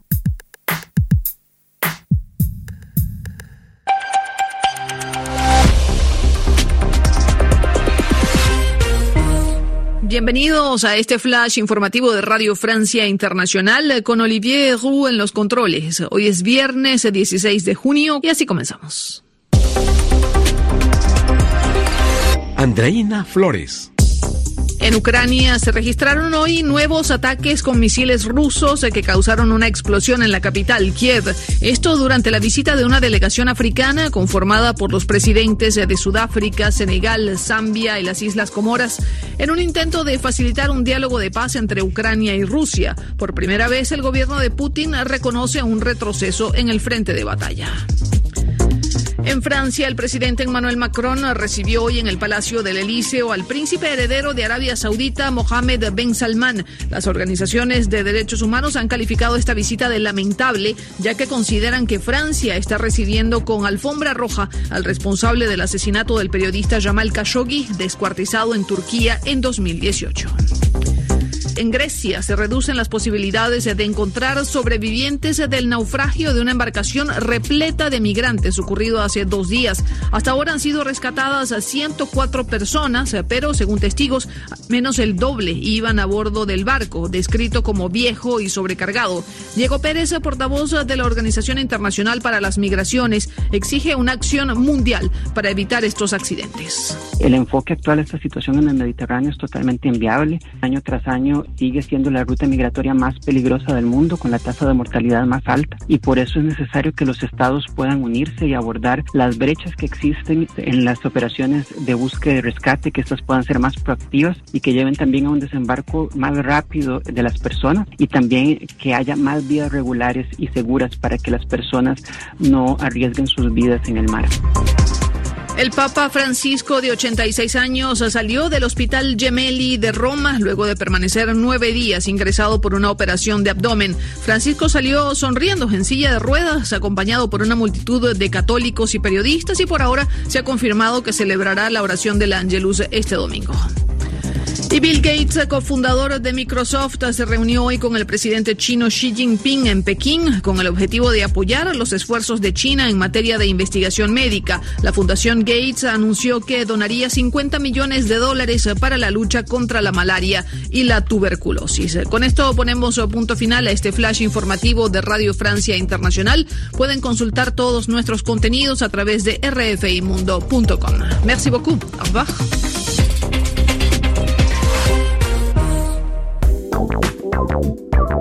Queremos escuchar tu voz. Síguenos en nuestras redes sociales. En Facebook como Prisma RU y en Twitter como arroba PrismaRU. Dos de la tarde con 29 minutos. Le doy la bienvenida a Javier de la Riva, quien es curador en jefe del Museo del Palacio de Bellas Artes. ¿Qué tal, Javier? Muy buenas tardes. Gusto en saludarte. Hola, buenas tardes. Este, gracias por la invitación. De nada, pues cuéntanos, hay exposiciones que bien vale la pena ver. Siempre aquí en este espacio tratamos de recomendarles eh, eventos, exposiciones, películas y más a nuestros radioescuchas, pero en esta ocasión invítanos, por favor, ahí a Bellas Artes. Sí, claro que sí. Los queremos invitar a este, la exposición Equilibrio Múltiple Eduardo Terrazas, Obras y Proyectos. Este es una exposición eh, muy importante eh, del artista Eduardo Terrazas, una exposición retrospectiva que abarca pues más de cinco décadas de producción artística, ¿no? Eh, en esta exposición van a poder ver más de 100 obras de este destacado artista mexicano, en donde podrán ver no solo sus participaciones e intervenciones en entornos urbanos de los finales de los 60, como en las Olimpiadas del 68 y en la inauguración del metro, sino que van a poder ver también pues todas sus investigaciones pictóricas y postpictóricas abstractas, en donde pues conjuga eh, lenguajes eh, internacionales eh, con tradiciones artísticas pues, nacionales, ¿no? Así es. Bueno, este es un, como decías, un recorrido por esta exposición, equilibrio múltiple, y también hay, hay otras puestas, esta exposición de apoderarse de los muros, por ejemplo. Sí, este, tenemos eh, también la exposición de apoderarse de todos los muros ante proyectos de José Clemente Orozco, donde van a poder apreciar, pues, este, los bocetos, eh, todos los bocetos que hizo eh, José Clemente Orozco en torno a 13 proyectos murales que hizo a lo largo de toda su trayectoria, de alguna manera es una mirada íntima eh, a todos los procesos creativos que dieron eh, vida a estas importantes a importante producción mural, ¿no?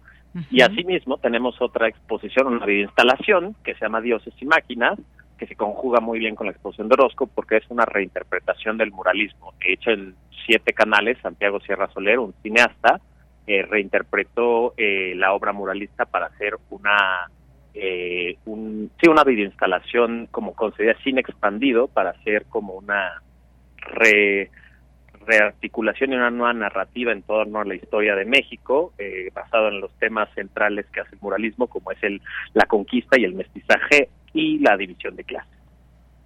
Muy bien, bueno, pues ahí están estas exposiciones a las que nos invita Javier de la Riva, no se la pierdan. ¿Y nos falta alguna otra? Ya son todas las recomendaciones. Esas son todas las que tenemos por el momento. Muy bien, bueno, pues ahí ya tomamos nota y queda esta invitación para nuestro público. ¿Algo más que quieres comentar? No, los esperamos, estamos abiertos de martes a domingo, de 10 a 6 de la tarde, eh, los domingos, como todos los museos en México, la entrada es gratuita. Perfecto, pues muchísimas gracias Javier, un abrazo. Igual, hasta luego. Hasta luego, muy buenas tardes. Gracias a Javier de la Riva, curador en jefe del Museo del Palacio de Bellas Artes. Y estas exposiciones, que como ya escuchamos son gratuitas, no se las pierdan. Ahí lo que siempre es eh, necesario descubrir y que nos liga al arte. Continuamos. Colaboradores RU. Análisis. Con Javier Contreras. Bien, pues ya estamos aquí en Refractario RU. ¿Qué temas han sido noticia a lo largo del, eh, de la semana? Pues uno, por supuesto, que es el proceso en Morena, que incluso hoy hay mucha actividad porque hoy se registran eh, quienes quieren contender como para ganarse la candidatura de Morena. ¿Están al margen de la ley? Esa es una pregunta que habremos de hacernos y que en un momento más nos va a responder y analizar Javier Contreras, quien es maestro en Derecho, maestro en la Facultad de Derecho y en la FESA Catlán. ¿Qué tal? Javier, ¿cómo estás? Buenas tardes. Hola, ¿qué tal, Deyanira? Muy buena tarde para ti y para todo nuestro malo auditorio en Prisma RU. Pues efectivamente es una pregunta delicada esta que se plantea sobre qué tan legal o no es la lo que está sucediendo ahora en el proceso interno para eh, quisiéramos decir, definir eh, la cara del partido para las próximas elecciones presidenciales, pero eso sí sería abiertamente ilegal. A ver, vamos a poner los puntos sobre las is. Creo que a todas y a todos nos debe quedar claro que las personas que ahora están eh, mostrándose medios de comunicación todos los días y a todo lo que da, me refiero particularmente a el senador Ricardo Monreal, a la ahora exsecretario de Gobernación eh, Adán Augusto López Hernández, a la ahora ex jefa de gobierno Claudia Sheinbaum y a la ahora exsecretario de Relaciones Exteriores Marcelo Ebrard, eh, pues están compitiendo para ser el abanderado, la abanderada de Morena y su coalición eh, electoral para conquistar la presidencia y la república. Pero si dijeran ellos que están haciendo una suerte de precampaña o convencer a su militancia para ser los candidatos a la presidencia, eso sí sería un acto abiertamente ilegal de acuerdo con nuestro derecho electoral. Entonces, no podemos hacer la vista gorda para entender y realmente reconocer que de eso va este proceso. Vamos, no nos hagamos tontos. Lo que sí es que dentro del derecho el formalismo cuenta.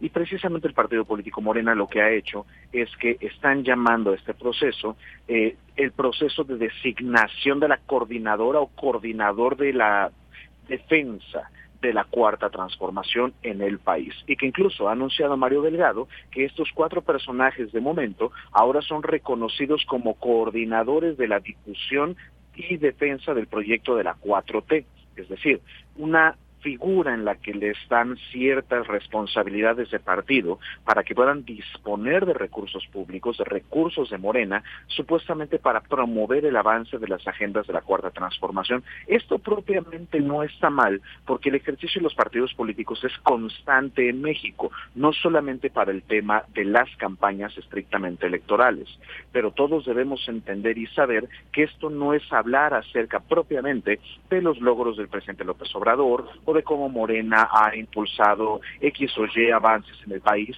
sino para que se pueda promover la imagen de manera tangencial de estos pre-precandidatos, por llamarle de alguna forma, en este proceso de designación de coordinador de los comités de defensa de la Cuarta Transformación. Demasiadas palabras para poder darle la vuelta al derecho y evitar decir que se trata de una suerte de precampaña para elegir a su candidato. Ojo, esto les da ventaja de muchísimos meses respecto de lo que pueda y logre hacer la oposición para nombrar una persona que sea eventualmente su candidato o candidato y hacerle frente a quien presumiblemente gane la presidencia de la República, que va a ser la persona a la que ponga Morena, sea quien sea. Es decir, a ver, a ver si entendí, Javier. En términos, en términos concretos, se han cuidado mucho también de estas formas y demás para no, digamos, contravenir la ley electoral, o es que realmente, porque hay hay acusaciones y señalamientos de la oposición en este sentido, están o no eh, violando la ley electoral estas personas al mostrar su intención y las acciones que han llevado a cabo. Por ejemplo, ayer Claudia Sheinbaum ahí en, en el Monumento a la Revolución, en otros momentos también eh, Marcelo Ebrard, digo, se hacen acompañar de personas que son sus seguidores, pero que eh, en términos, en términos eh, estrictos están o no violando la ley.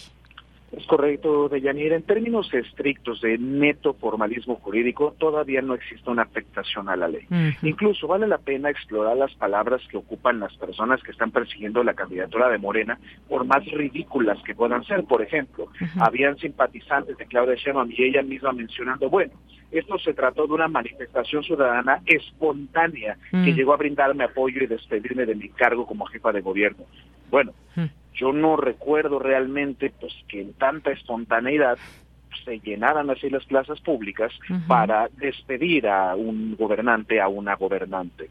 Entonces, pues cuando nosotros ocupamos estas palabras, espontaneidad, eh, manifestaciones ciudadanas, es precisamente para evitar la discursiva de decir, sí, mis simpatizantes, sí, las y los militantes de Morena, porque eso sí se convertiría en un delito electoral al hacer ya actos anticipados de campaña y dar mensaje abiertamente a las militancias. En este caso, actos anticipados de pre-campaña, toda vez que el proceso electoral iniciará hasta septiembre de este año, una vez que se instale para tales efectos el Consejo General del Instituto Nacional Electoral. Ese es justamente el doble filo del derecho, que si nosotros nos quedamos en el nivel estrictamente formal, tampoco hay actos de pre-pre-pre-campaña. ¿Por qué? Pues porque todavía no inicia formalmente el proceso electoral federal.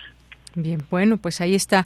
Hay que cuidar también esos lenguajes y demás, pero sí, eso de espontaneidad. Fíjate que ayer me andaba yo por el centro, precisamente por esa zona, digamos, del Monumento a la Revolución y vi mucha gente que iba uniformada nada más comentar eso, algunos de Tianguis, algunos de algunos otros lugares y es gente que pues estaba organizada, más allá de esa espontaneidad, yo vi organización en ese sentido, pero bueno, igual solamente comento lo que veo, lo que tuve oportunidad de ver el día de ayer.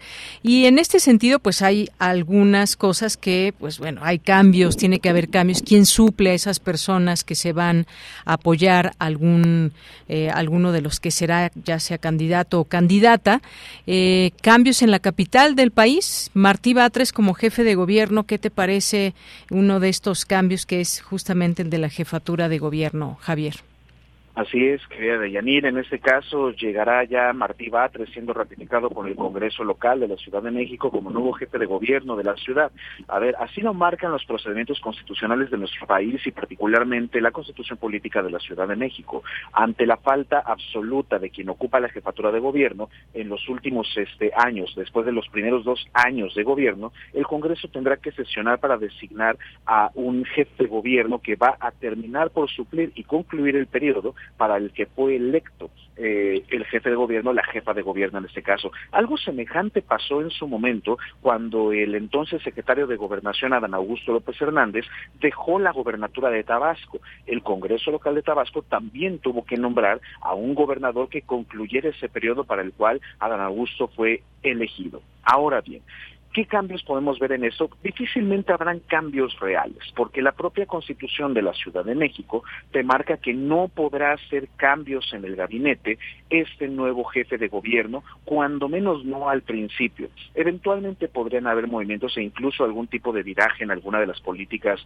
públicas o gubernamentales llevadas por la eh, eh por el gobierno de la capital, pero se antoja complicado. En principio porque solamente queda un año de ejercicio de gobierno y en un segundo momento porque la propia jefa de gobierno, eh, al anunciar su retiro, pues mencionó que iban a mantener las mismas líneas e incluso depositó su confianza en mantener el mismo modelo de gobierno en algunas personas en específico, donde quisiera resaltar en todo caso la figura del secretario de Seguridad de la Ciudad de México, Mar García Harfuch, para mantener esa misma estrategia de seguridad que podríamos mencionar que se trata de uno de los aciertos en la capital durante el gobierno de Claudia Sheinbaum. Entonces, pues, llegará Martí Batres, pero difícilmente notaremos un cambio. Lo que sí es que Martí ahora no podrá competir jamás para convertirse en jefe de gobierno de la capital, porque así se lo prohibirá el propio orden constitucional local. Este es un momento de una sola ocasión para su carrera política y difícilmente podremos ver algún cambio neto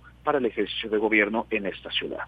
Sí, y creo que en el caso específico de Martín Batres sorprendió un poco porque efectivamente en algún momento pues se veía una figura importante que pudiera, digamos, convertirse en candidato de Morena para la jefatura de gobierno, pero ahora esto despeja que ya no podrá buscar ese cargo. Y bueno, Javier, por último tenemos este tema de la oposición que está un poco perdida.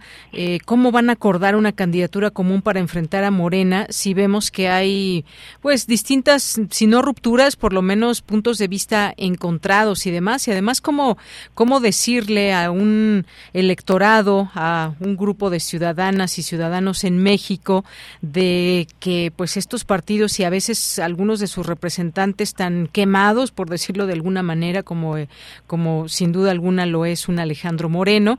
Ahora estaba escuchando una entrevista por la mañana, Javier, donde, eh, por ejemplo, el caso de Xochitl Galvez, que por cierto, estuvo, sí, sí cumplió y fue a la mañanera el lunes pasado, pero también eh, habíamos entendido que buscaba contender por la candidatura en la Ciudad de México, pero ahora, pues de alguna manera se destapa y dice, pues algunos allegados me dijeron que yo podría encabezar un buen proyecto y entonces, pues me lanzo mejor a la grande. ¿Qué te parece? ¿Cómo anda la oposición? Y además se sienten muy seguros. Yo no veo por dónde puedan tener esa, digamos, seguridad de ser quienes ellos eh, creen que pueden ser los abanderados de, los tres partidos, por lo menos hasta donde sabemos sigue su, su alianza PRI, PAN y PRD, y pues estos distintos nombres llevan como cerca de 20, Javier. Así es, Deyanira. Uno de los grandes problemas que involucra esta antinatural alianza del Va por México es la diversidad de perfiles, desde una llamada izquierda en el PRD como en los otros partidos políticos, pensando en el PRI y en el PAN. Sobre todo quisiera centrar este momento en el PRI y en el PAN, puesto que el PRD difícilmente podrá influir en la designación definitiva de la candidata o el candidato ante la falta de fichas para poder jugar en la mesa. Entonces, pues, acerca del PRI y del PAN, hay muchos perfiles particularmente panistas que pueden o van a querer perseguir esa candidatura a la presidencia de la República y por el caso del PRI difícilmente podemos alcanzar a vislumbrar en este momento un perfil priista de una exgobernadora o exgobernador que pueda realmente tomar esta bandera. ¿En quién podríamos pensar? ¿En el próximo exgobernador del Estado de México, Alfredo del Mazo? ¿Podríamos pensar en los exgobernadores priistas que se fueron de embajadores en ese gobierno, la Cuarta Transformación? Poco a poco el revolucionario institucional se ha quedado sin perfiles para poder competir la llamada grande. Y por el lado del panismo vemos perfiles altamente disímbolos y disruptivos, como pueden ser el caso de Lili Telles, con ciertas aseveraciones abiertamente fascistas, o por otro lado, una derecha más tradicional y conservadora, como lo podría ser la representada por Santiago Miranda, presidente del Congreso de la Unión de la Cámara de Diputados. Entonces, pues, se antoja complicado que auténticamente logren ponerse de acuerdo e incluso han anunciado foros para poder acordar con su militancia y con sus simpatizantes quién va a ser su candidato o candidato presidencial pero recordemos, todavía el año pasado habían rumores e incluso notas periodísticas que se mencionaba que había un acuerdo ya para que el PAN colocara al candidato o candidata a presidencia de la República, mientras que el PRI podría colocar los candidatos tanto en su momento para la gubernatura del Estado de México como para el tema de Ciudad de México, pensando en el perfil del alcalde Rubalcaba. Entonces, pues, se respetarán estos acuerdos, realmente avanzará la alianza, el PRD seguirá en ese barco que se hunde o incluso seguirá existiendo el PRD para ese momento si es que no hay una última desbandada por supervivencia. La oposición está en una situación muy complicada, pero sobre todo dando palos de ciego en la oscuridad.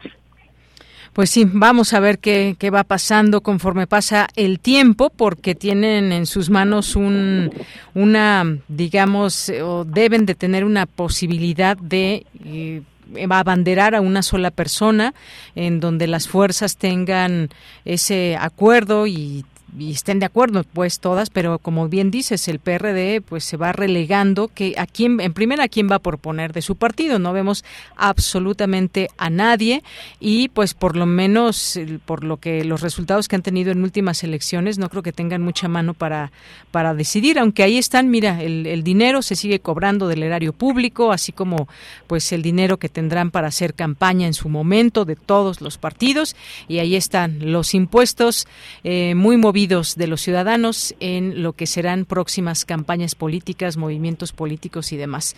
En fin, Javier, muchas gracias como siempre. Muchísimas gracias, Deyanira, y para todo nuestro mal auditorio, cuídense mucho y que tengan un excelente fin de semana. Igualmente para ti, hasta luego. Bien, continuamos y nos vamos ahora con Melomanía RU con Dulce Wet. Melomanía RU con Dulce Wet.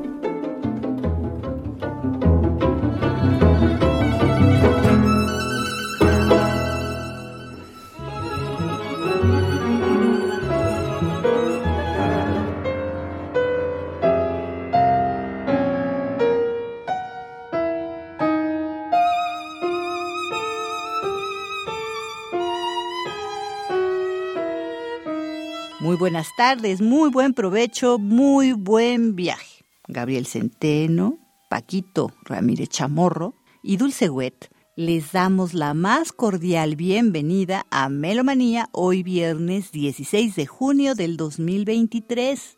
Mañana, 17 de junio, cumple 104 años Galina Utsvolskaya, Galina Ivanova Utsvolskaya nace el 17 de junio de 1919 en San Petersburgo, conocida entonces como Petrogrado.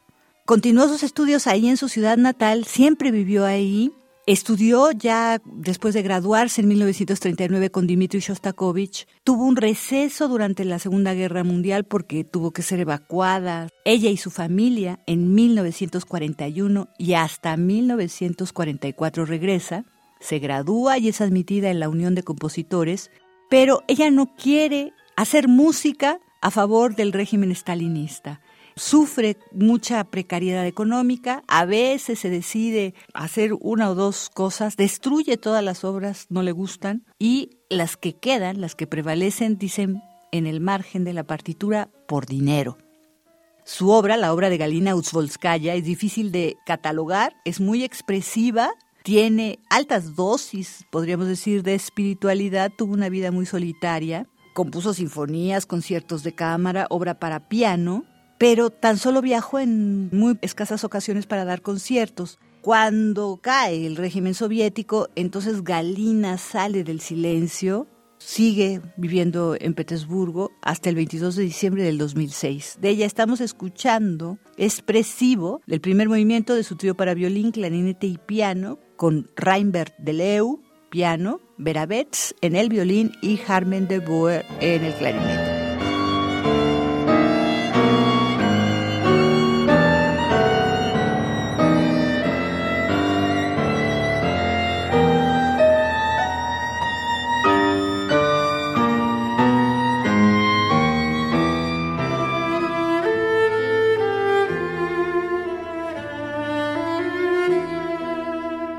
Nos vamos con las invitaciones.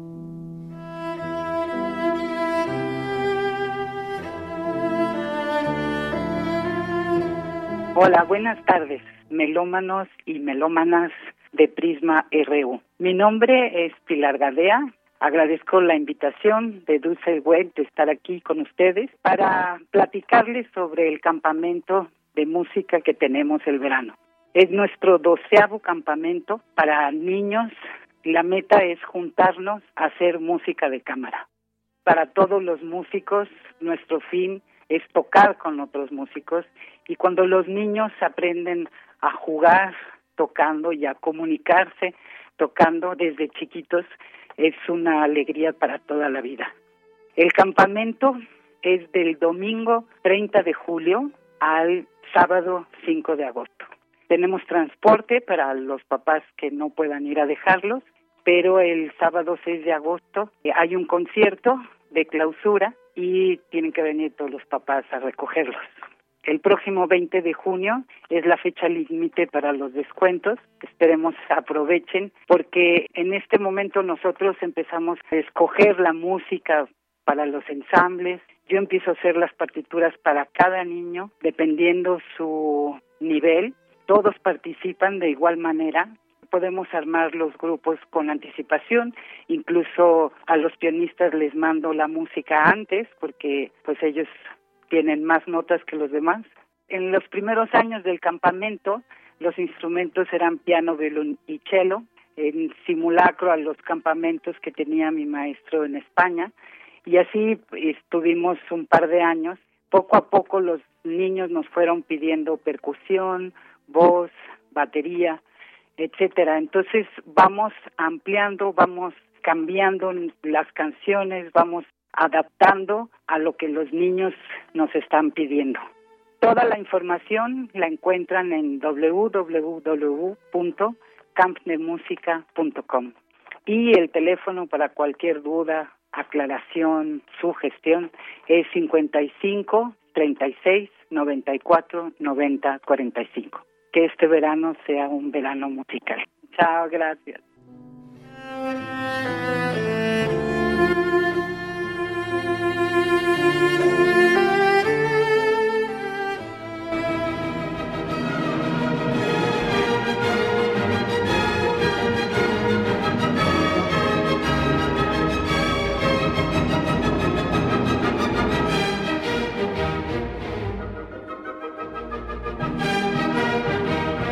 Buenas tardes, amigos melómanos de Prisma RU. Les saluda el compositor Rodrigo Valdés Hermoso, en esta ocasión para invitarlos al programa número 8 de la Orquesta Filarmónica de la UNAM, en donde serán interpretadas mi obra, La Antiheroica, la cual fue comisionada por la Universidad Nacional Autónoma de México en conmemoración del 250 aniversario del natalicio de Ludwig van Beethoven, también se podrá escuchar la Sinfonía número 3 de Ludwig van Beethoven, Heroica, y el concierto para oboe en re mayor de Richard Strauss con Rafael Monge como solista.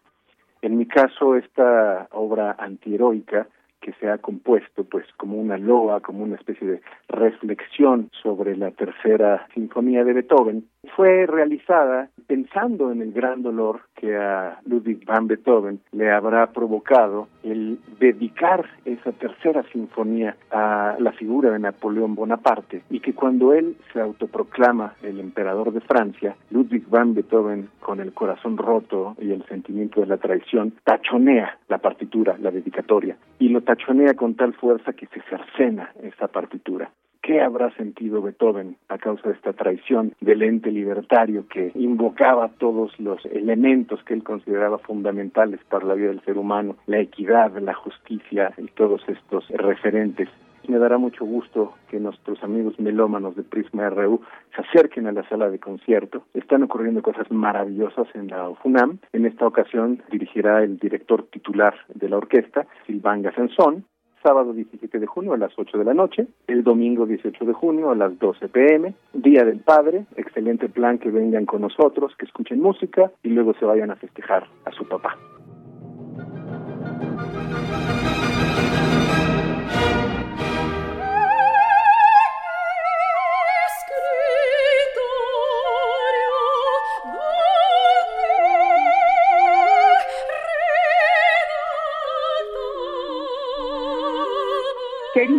Melómanos y melómanas de Prisma RU, es un gusto nuevamente invitarlos a nuestra segunda puesta en escena ahora en el espacio extraordinario de la sinagoga Bet Israel, que se encuentra en Boulevard de Virreyes 1140.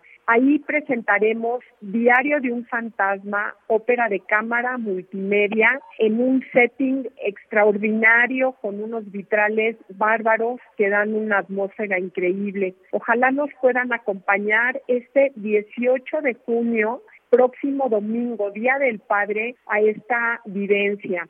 Queremos continuar el Día del Padre con ustedes y ofrecer, además de esta aventura visual y auditiva y sensorial, un vinito y cosas ricas de comer al final para que hagamos toda una chorcha juntos y una vivencia inolvidable.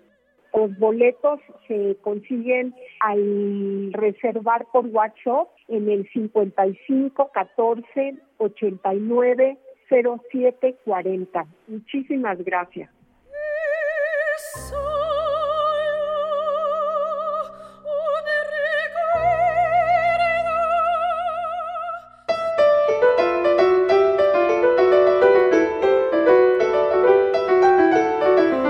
Un día como hoy, hace 65 años, falleció José Pablo Moncayo, nacido el 29 de junio de 2012 y fallecido el 16 de junio de 1958. Pianista, compositor, percusionista y director de orquesta. Nace en Guadalajara, Jalisco, y a los seis años se muda a vivir a la Ciudad de México. En 1929 se inscribe en el Conservatorio Nacional de Música y estudia bajo la tutela de Candelario Huizar y de Carlos Chávez. En 1931, el maestro Chávez instituye la clase de creación musical y se inscribe en Moncayo. Y ahí conoce a los maestros Daniel Ayala, Salvador Contreras y Blas Galindo, quienes forman el grupo de los cuatro. De él estamos escuchando tres piezas para piano de 1948 con Edison Quintana del álbum México entre dos siglos, producido por Urtex Digital Classics en el 2015.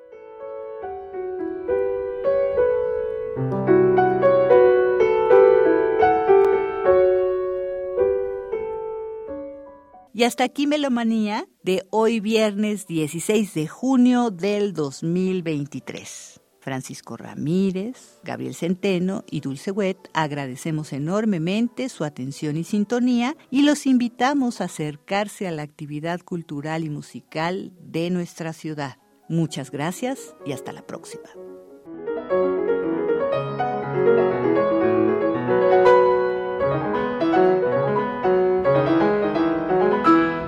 Bueno, pues ya nos vamos. Muchas gracias. Oigan, por cierto, si les falló WhatsApp, Facebook, Instagram, hay fallas en todas estas aplicaciones de Meta. No se asusten, lo están resolviendo o ya lo resolvieron.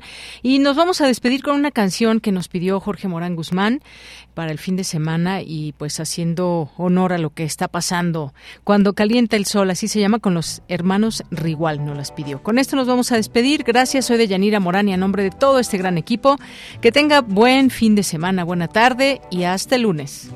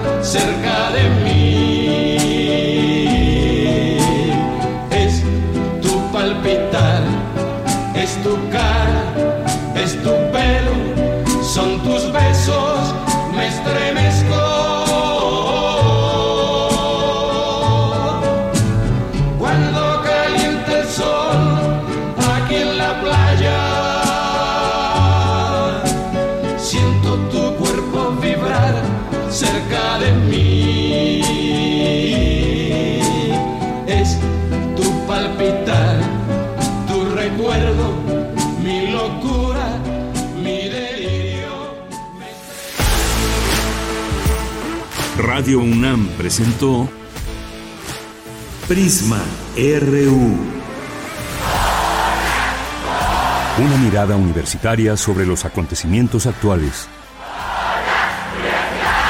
Prisma RU. Relatamos al mundo.